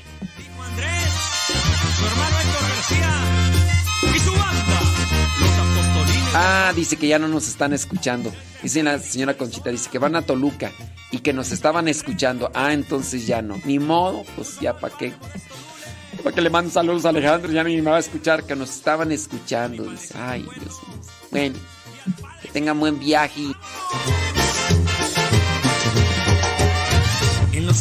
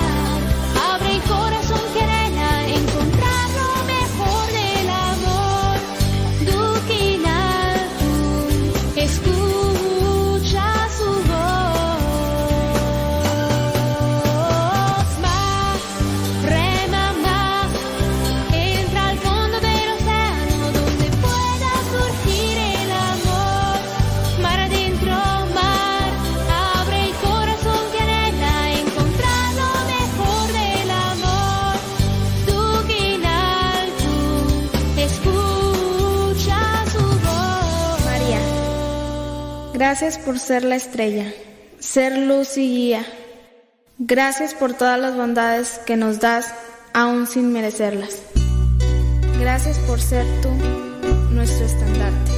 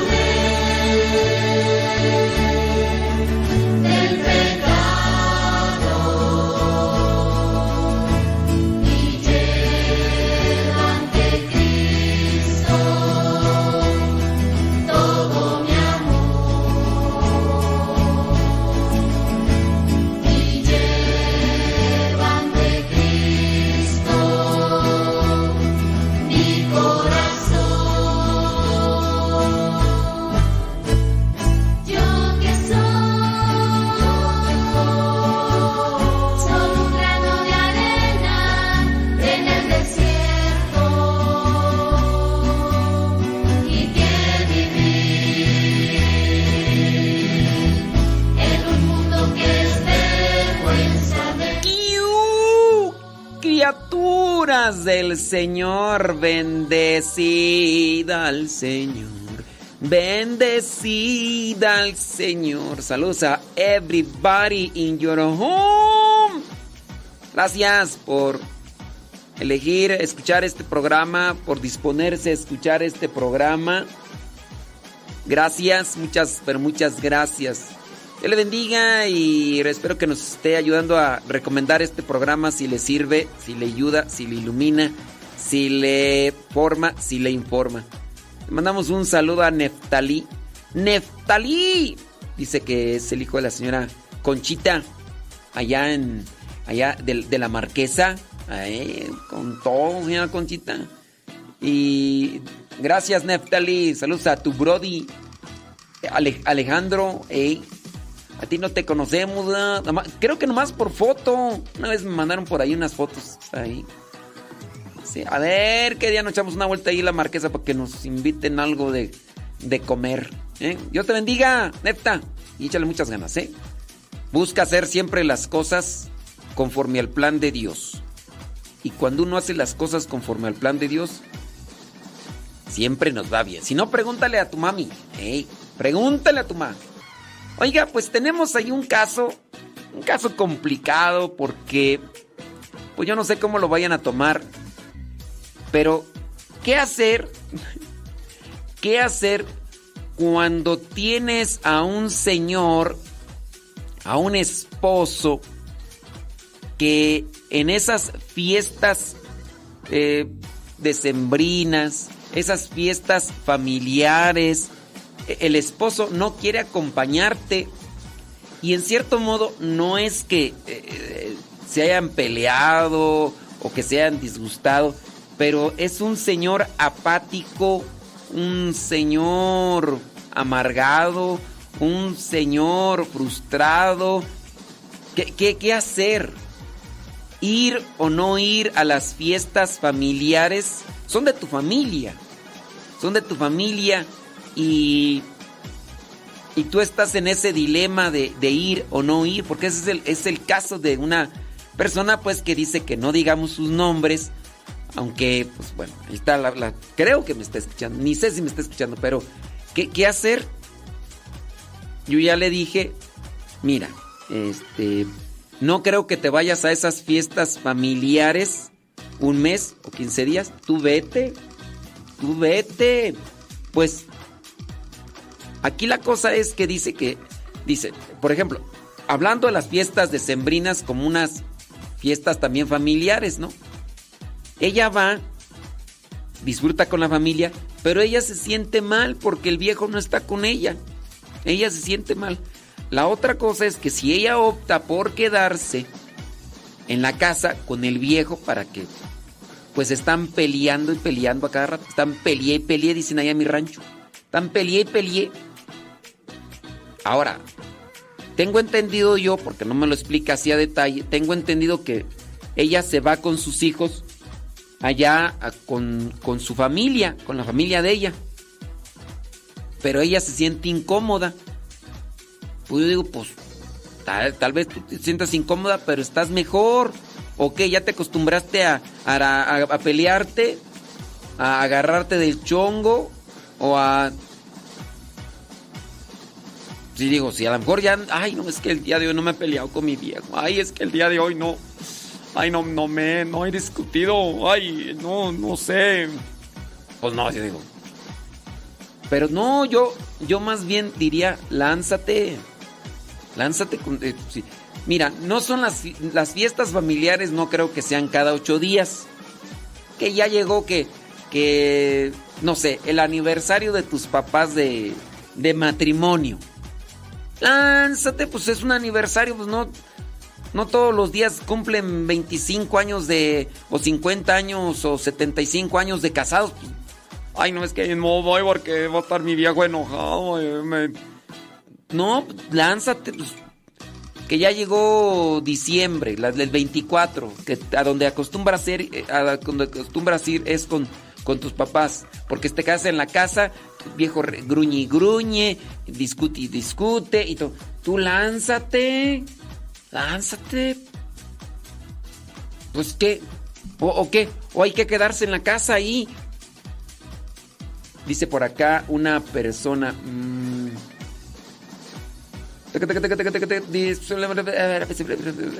Yo, ah, ok, muy bien. Dice, hubiera escuchado ese consejo eh, hace un tiempo. Dice, mi mamita dice quería que yo fuera a acompañarla y mi esposo no me dejó. Y entonces la mamá se murió y no pudo verla. Y ahora está ahí con mi cargo de conciencia. Ahí está con el cargo de conciencia. O sea, pues eh, hay situaciones, ¿verdad? Que... Bueno. A ver, déjame ver si hay comentarios con relación a este tema de que... eh, oh, acá están platicando otras cosas, de que si le dieron... Que si le dieron el Gerber al niño. Que si... Que si le cambiaron de pañales, que qué tipo de pañales usa, que para que no se roce y que no sé qué. Y Dice, muy bien. Dice, bli. bueno, acá ya empezaron a hacer sus catarsis de las personas que se han separado, empiezan a sacar. Miren, este, yo les voy a recomendar. Si ya se separaron del viejo y ya no viven con él, ya, ya, no. eh, porque todavía traen la herida abierta, criaturas, todavía están sangrando. No, no, no, no, no, no. Una cosa que yo puedo decir es esto. Tú no te casaste con una persona así, tú te casaste con otra, con una persona de características diferentes. A veces las esposas, prima, prima, a ahí te van, prima, prima. A veces las esposas de- deforman al, al viejo sin darse cuenta. Prima, prima, a veces las esposas es- hacen eso, prima, prima. Mira, a, las esposas se les va desacomodando el tercio, prima. Tú sabes que es un tercio, la carga, pues. Se les va desacomodando la carga, pero no son vigilantes para actuar en el momento y acomodar la carga. Porque dicen, "Ay, así le sigo. No, hay que estar vigilantes para cuando se está desacomodando la carga en el camino y que nosotros podamos hacer algo por reacomodarla. Pero a veces las esposas no son vigilantes. El viejo se empieza a amargar. ¿Y qué dicen a veces las esposas? Ay, mañana se le quitará.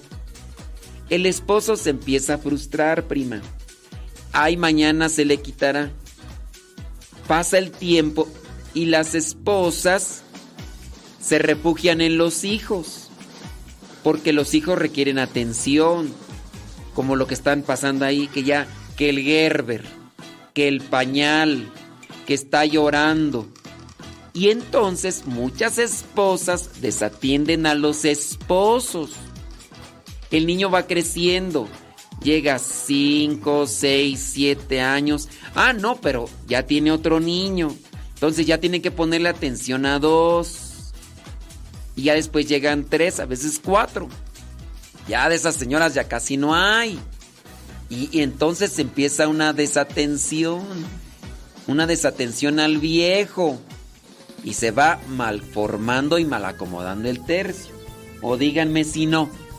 Diga, nomás, quiero ver comentarios. Quiero ver comentarios de ese tipo, a ver qué es lo que me dicen.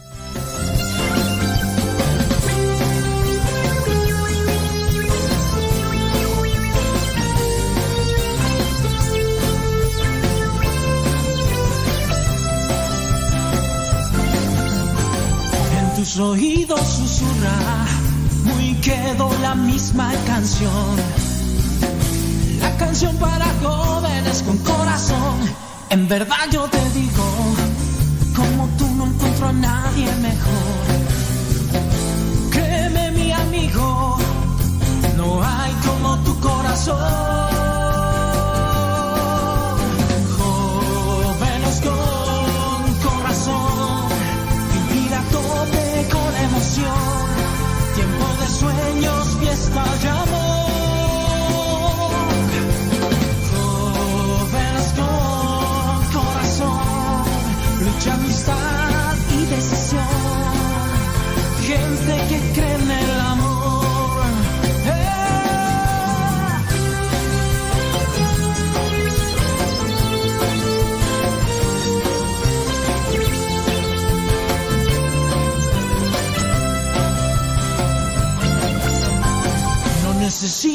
Aplausos porque buscas una razón.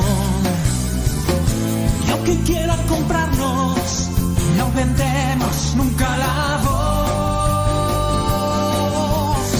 Si a pesar estás triste, arremetes contra desaliento. Es cuesta arriba para así llegar a Dios, el que espera a la muerte hace rato que murió. Lágrimas cansados pero jóvenes con corazón. Hey, hey, hey. Jóvenes con corazón. Vivir a tope con emoción. Tiempo de sueños, fiesta y amor.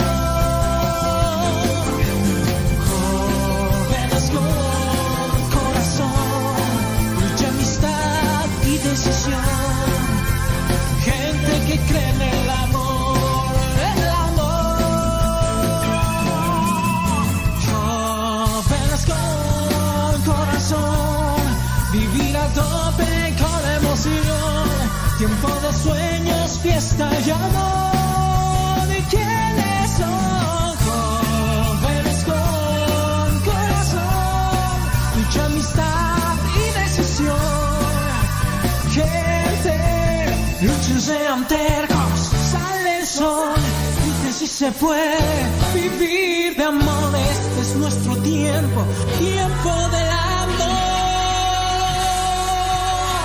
Lágrimas cansados pero jóvenes con corazón.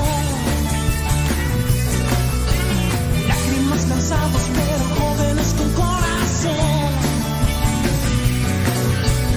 Lágrimas cansados pero jóvenes con corazón.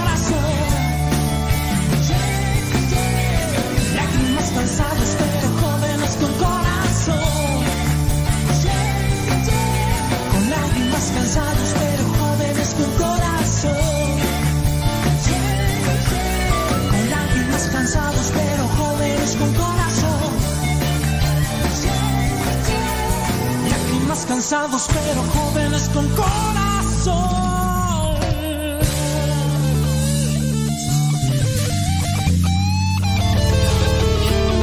En estos momentos vamos a escuchar la palabra de Dios. Dispón tu corazón para que el mensaje llegue hasta lo más profundo de tu ser.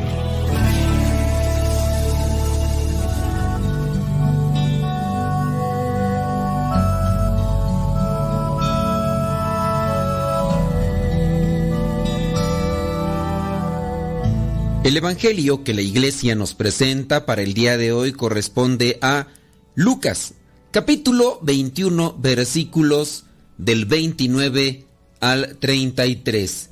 Dice así. También les puso esta comparación. Fíjense en la higuera o en cualquier otro árbol. Cuando ven que brotan las hojas se dan cuenta ustedes que ya está cerca el verano. De la misma manera, cuando vean que suceden estas cosas, sepan que el reino de Dios ya está cerca. Les aseguro que todo esto sucederá antes que muera la gente de este tiempo. El cielo y la tierra dejarán de existir, pero mis palabras no dejarán de cumplirse. Palabra de Dios. Te alabamos, Señor. Señor Jesucristo, nuestro divino Salvador, gracias te damos por tu infinito amor. Te escuchamos en la palabra, te recibimos y adoramos en la Eucaristía, te servimos en los hermanos.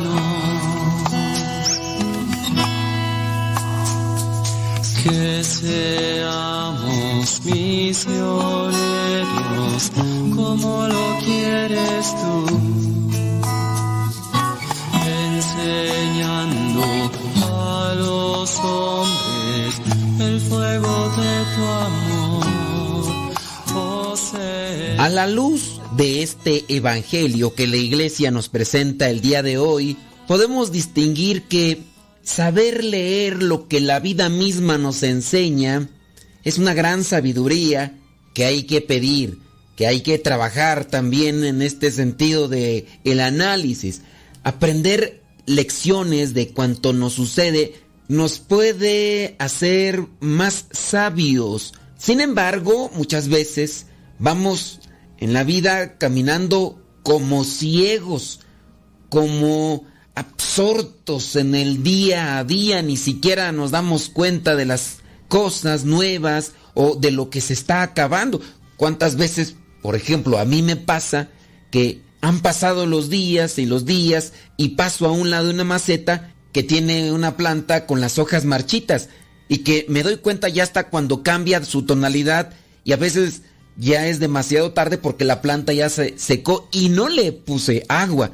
Entonces vamos ahí como absortos, sin darnos cuenta, muy preocupados por cierto tipo de cosas, pero no nos damos cuenta lo que está a nuestro alrededor que tiene una necesidad. A lo mejor sí, estamos atentos a resolver los problemas económicos, los problemas del trabajo, pero aquí lo que yo quiero poner como énfasis y reflexión es que no sabemos sacar lecciones o aprendizajes de cuanto nos va pasando o de lo que vemos que sucede también a los demás, porque también ahí se puede sacar una lección de vida o en otro término o en otra palabra podemos sacar un aprendizaje. Sacar o saber sacar una lección de vida o un aprendizaje es lo que nos señala el Evangelio el día de hoy. Comienza ahí en el versículo 29 diciendo, fíjense en la higuera o en cualquier otro árbol. Cuando ven que brotan las hojas, se dan cuenta ustedes que ya está cerca el verano. A partir de esto, que vendría a ser la higuera o cualquier otro fruto, lo que podría caracterizar el cambio de una estación a otra, algo que para nosotros puede ser muy común, muy cotidiano. Bueno, pero aquí nuestro Señor Jesucristo está invitando a que pongamos atención en esos cambios que se están dando en la naturaleza y que así como se dan ese tipo de cambios en la naturaleza, también hay cierto tipo de cambios en la sociedad y que a veces no son perceptibles porque vivimos ensimismados en nuestros propios problemas, pero a su vez no hacemos nada para evitar una catástrofe, para evitar algo que puede dañarnos a todos. Poner atención, por ejemplo, en este caso a los problemas de los demás, no como una cuestión de chisme, pero se llega a decir, por ejemplo, un refrán allá en mi rancho, no escarmentamos en cabeza ajena. Pero es que muchas veces ni en lo que cae sobre nuestra cabeza sabemos aprender o sacar lecciones de vida. Y sí, hay quien lo hace, quien sabe hacerlo y se hace reflexivo. Y al hacerse esa persona más reflexiva se hace más sabia, aprende a limar las asperezas de su vida y se previene a cuanto pueda suceder. Y de lo que le va sucediendo va sacando lecciones para en otras ocasiones tomar decisiones más acertadas, más a su tiempo, más sabias, para evitar que vuelva a suceder lo mismo. Va madurando porque va adquiriendo una sabiduría, sabiduría humana, pero con la sabiduría que le da Dios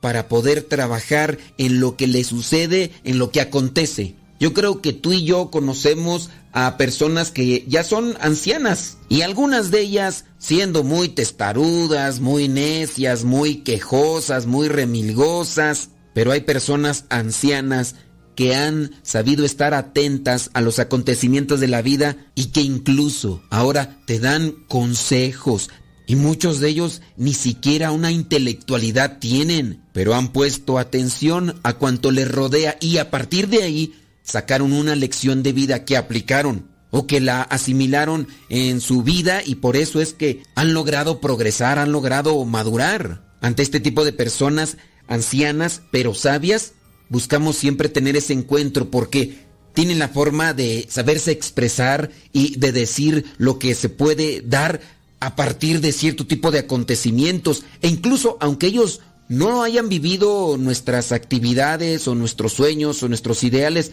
pero a comparación de lo que ellos vieron en otras personas o de lo que padecieron en sí mismas, pues pueden dar una referencia de lo que hacemos y lo que puede resultar. Por ahí se dice que el hombre es el animal que tropieza dos veces en la misma piedra y es por eso que muchas veces somos irreflexivos cuando tenemos una inteligencia que no nos ayuda. El hombre que cree en Dios no solo reconoce que esa inteligencia también es un don de Dios, Dios que le ha creado a su imagen y semejanza. Reconoce que Dios es providente porque descubre también el actuar de Dios a través de esos hechos, de esos acontecimientos cotidianos. Yo puedo hacer aquí un cuestionamiento, buscando también la reflexión. ¿Qué reflexiones de vida o qué experiencias has sacado de provecho en los últimos acontecimientos o en lo que ha sucedido en todo este año? Podemos decir que durante todo este año hemos aprendido, meditado y reflexionado y tenemos más sabiduría, más conocimiento, más madurez que el año pasado. Estamos ya cercanos a finalizar un año civil, estamos ya cercanos a finalizar un año litúrgico dentro de la iglesia. Y eso, como en las empresas o en los negocios, nos tiene que llevar a hacer una evaluación o como también le llaman inventario. ¿Qué tenían? ¿Qué ya no tienen? ¿Qué necesitan? que ya no necesitan o que ya no van a conseguir porque simplemente no sale según dentro de lo que son estas empresas que venden cosas. Pues también así en nuestra vida se tiene que dar ese tipo de inventario o evaluación. Hoy nos dice Jesús en el Evangelio que sabemos leer los signos de la naturaleza, pero sin embargo no sabemos leer los verdaderos signos de los tiempos en los acontecimientos que nos van sucediendo hay personas que ciertamente leen de una forma negativa, podríamos decir exageradamente negativa, las catástrofes que suceden en nuestro mundo. Ven como si ya estuviera a la vuelta de la esquina el fin del mundo. Pero estas personas no saben en manera de interpretar, estas personas no saben descubrir la llamada que Dios nos está haciendo para que aprendamos a tener actitudes nuevas que nos lleven a una verdadera paz.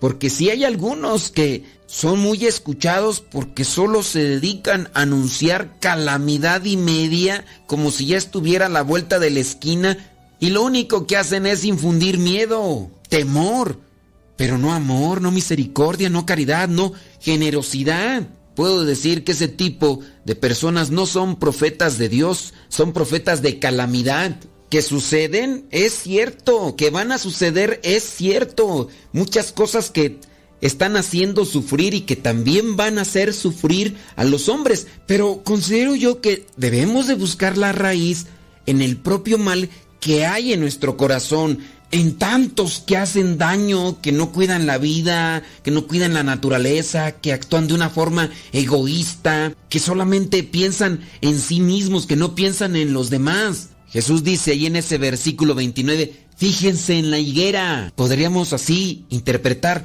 fíjense en la vida, fíjate en tu vida, en la vida de las personas cercanas, fíjate en tu grupo de iglesia, en tu parroquia, fíjate en tu familia, fíjate en tu pueblo, fíjate en tu ciudad, fíjate en el mundo. Jesús era un gran observador, ver, mirar, fijarse, contemplar. Qué fácil es y qué poco lo hacemos. A veces nos enteramos de las cosas que suceden a nuestro alrededor y muy cercanos a nosotros hasta cuando ya pasó lo peor. Lamentablemente algunas personas incluso terminan con su vida y nosotros hasta en última instancia nos dimos cuenta que estaban pasando por una tristeza, que estaban pasando por la depresión, que tenían un problema económico, que tenían un problema en el trabajo, o en el caso de muchos papás, no saben que sus hijos tienen problemas en la escuela y no solamente en cuestiones de estudio, sino con los compañeros o con los maestros. Muchachos, adolescentes y jóvenes que tienen un problema con la sexualidad, que no se sienten identificados, que se sienten confundidos y poco ayudados, y hasta cuando ya se destapa la olla, o salen del closet o del armario es cuando te das cuenta de las cosas. La mirada de Jesús no se detenía únicamente en el cielo, Más bien, sabía ver el cielo en la tierra, descubría al Padre en la historia de su pueblo, en el corazón de las personas. ¿Cuántas cosas tenemos que cambiar en nuestra vida y no nos hemos fijado? No nos hemos fijado en las cosas buenas que debemos de integrar y en las cosas malas que debemos de quitar. Vicios que quizá están agarrando fuerza, pero no nos fijamos en ello. Cuando ven que brotan las hojas se dan cuenta ustedes de que ya está cerca el verano. Quizá a veces solamente nos fijamos en las cosas que tienen un interés egoísta. Ya miraste que trae un nuevo celular, ya miraste que trae un nuevo carro, ya miraste que trae unos tenis de marca, ya miraste que trae un reloj de esos caros, pero no nos fijamos en lo que realmente importa para el alma. Las palabras de Jesús tienen mucha actualidad. Las palabras de Jesús siguen cumpliéndose, pero muchos no hacemos caso a sus llamados de atención, a sus advertencias, para que podamos corregir nuestros pasos y encaminarnos hacia la vida eterna. Hoy podemos decir ante todas estas situaciones que nos acontecen, Señor Jesús, ayúdanos a descubrir lo que no sabemos mirar con nuestros ojos, Ayúdanos a descubrir lo que es importante para nuestras vidas, para poderlo buscar y atesorar en nuestro corazón. Y asimismo ayúdanos a descubrir y a mirar y a fijarnos en nuestros defectos, para que los saquemos de nuestra vida, de nuestro camino, y asimismo ayudemos a los demás a limpiar su camino, a limpiar su vida, a limpiar sus pensamientos y a cumplir con tu voluntad.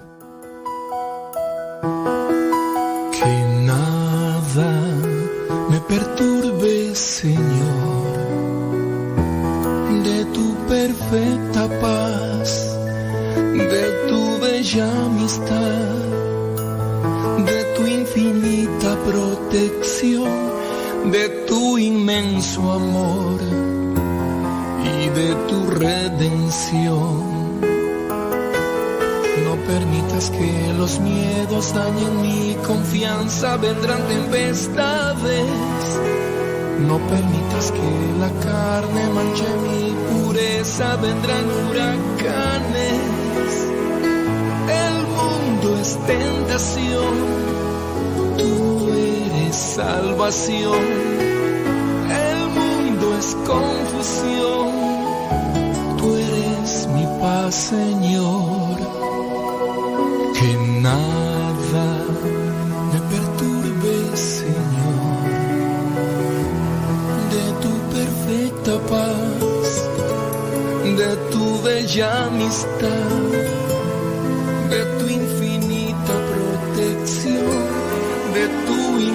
inmenso amor y de tu redención.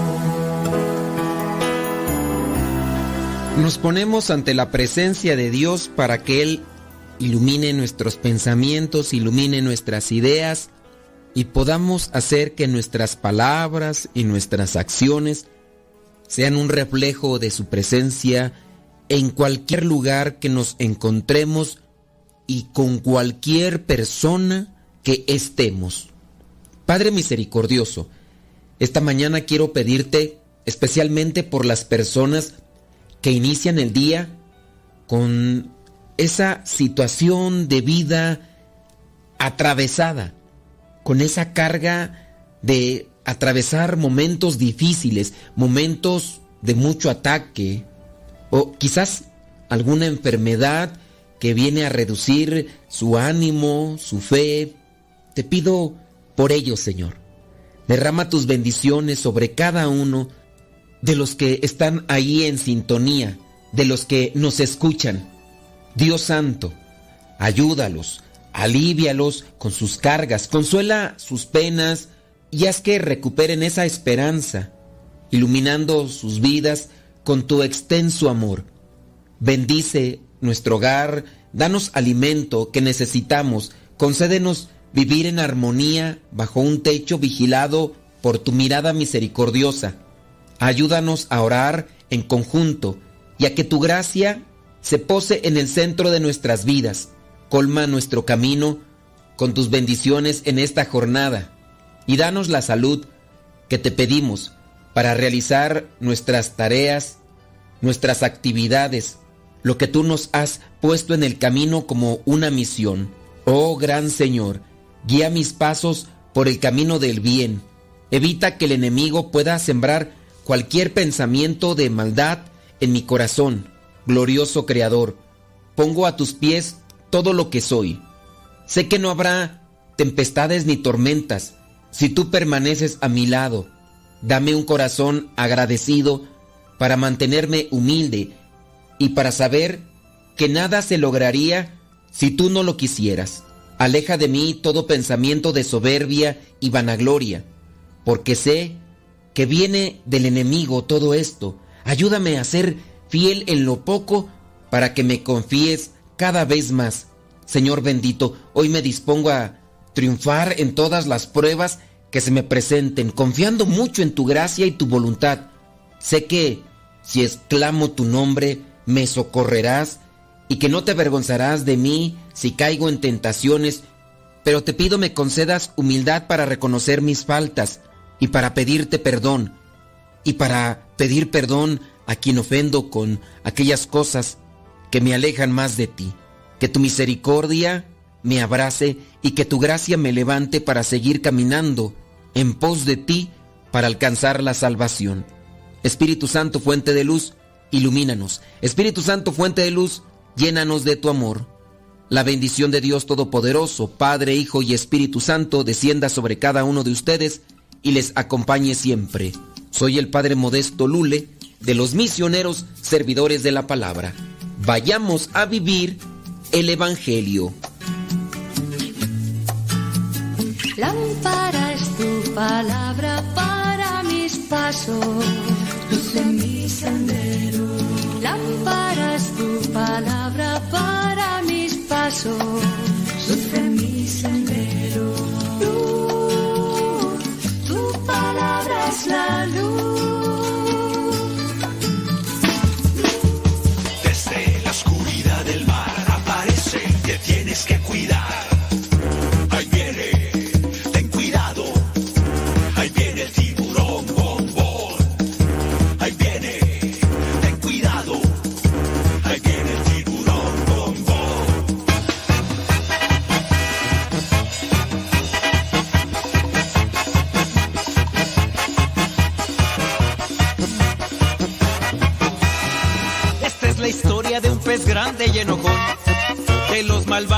Quería ser campeón. A los otros peces perseguía sin razón. No lo querían por ser malo y muy grosero. Pesado y muy sangrón. Pero en el fondo de su pobre corazón, él se sentía triste, solo y sin amor. Hasta que un día conoció la luz de Dios, que con su gracia, su perdón y su alegría, su vida transformó.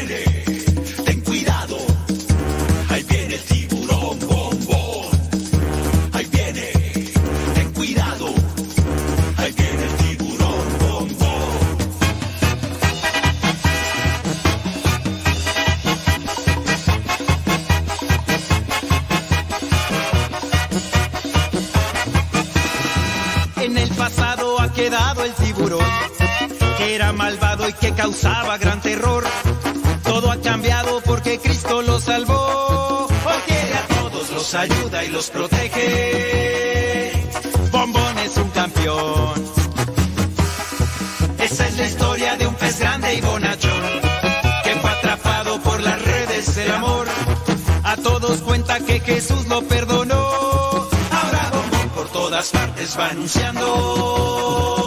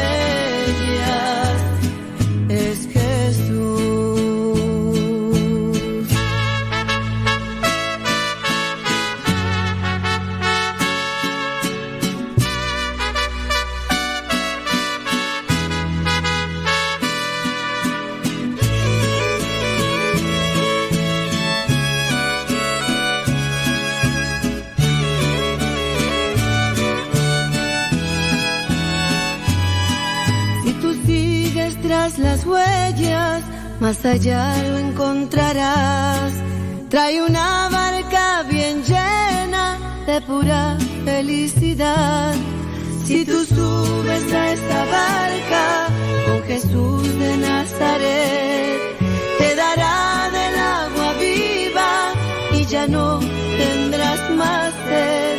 Por eso yo te digo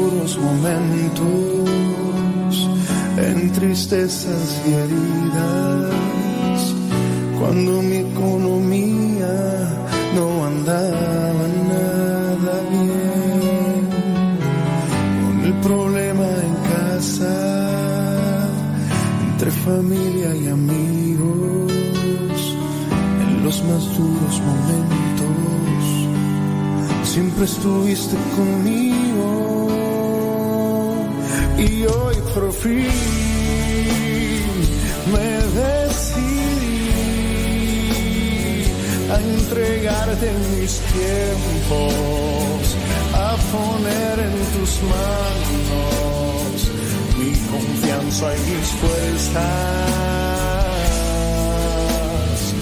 Y solo en ti quiero vivir, abrigarme en tu alma, cobijarme en tus alas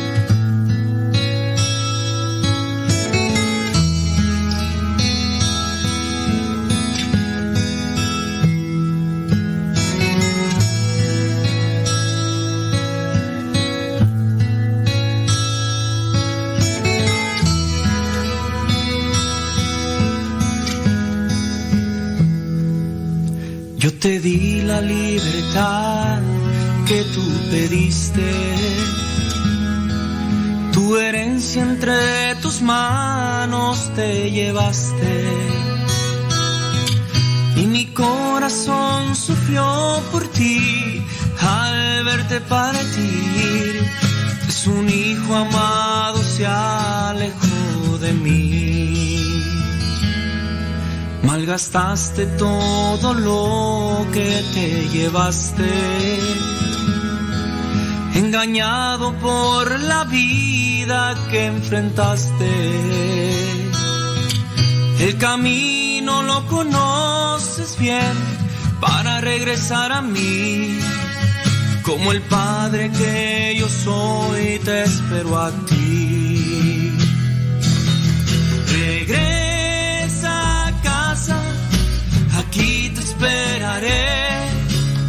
Un vestido nuevo para ti tendré. Regresa pronto, aquí te esperaré. Tu anillo y tus sandalias yo tendré. Regresa casa, aquí te esperaré. Una fiesta lista para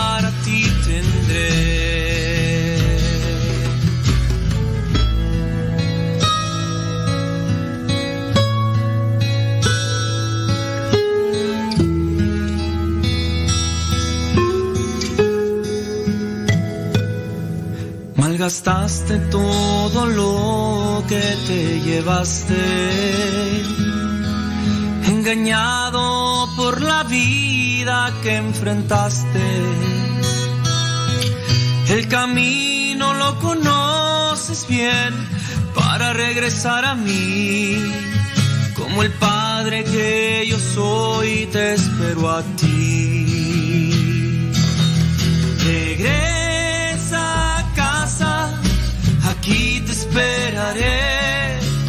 Un vestido nuevo para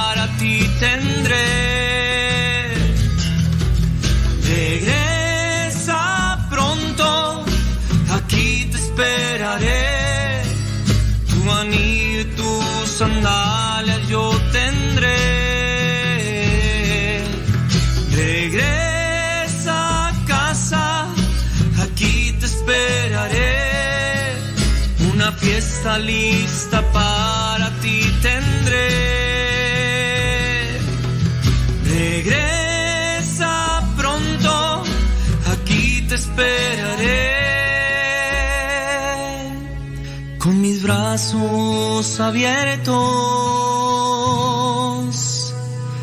te abrazaré.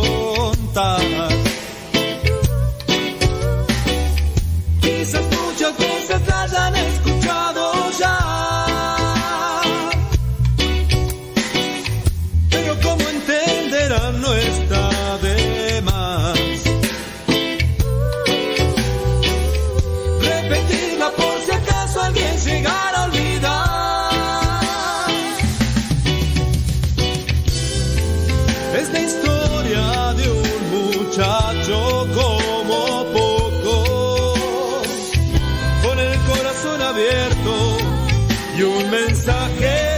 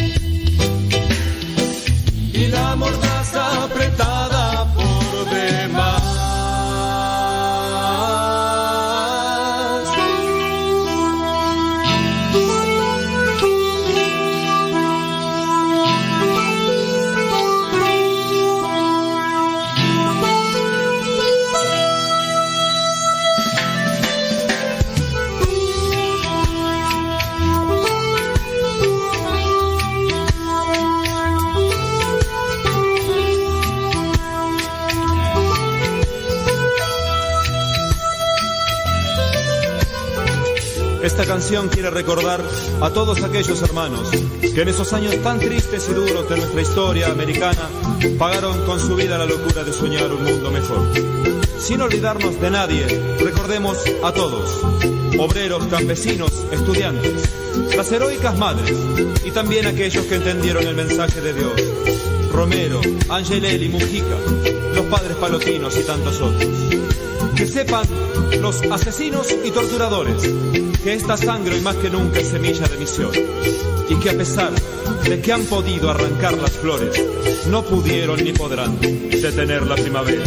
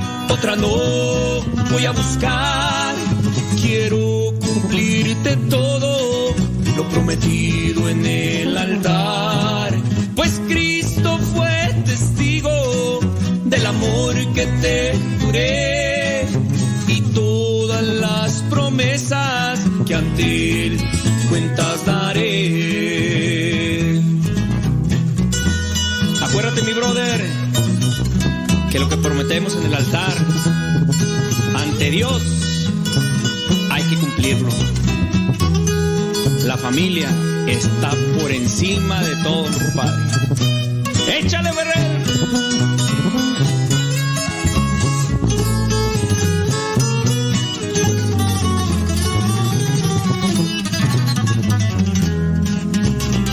gustas completita, quiero amarte más. Con fajita o sin fajita, te amaré mucho más pondré todo mi esfuerzo para hacerte suspirar y mirar en ti sonrisas al despertar.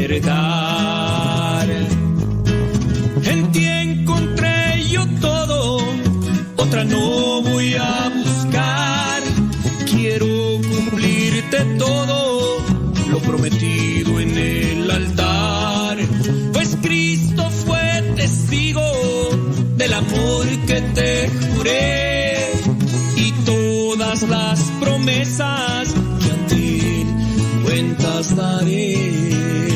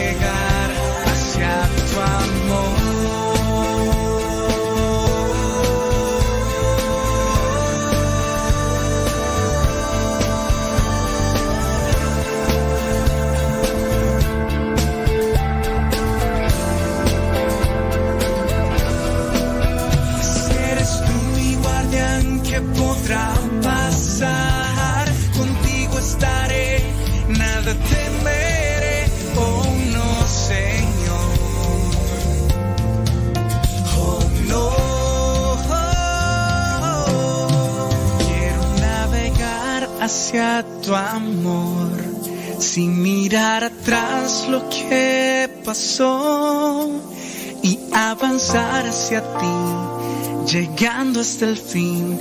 Yo quiero navegar, quiero navegar hacia tu amor, sin mirar atrás lo que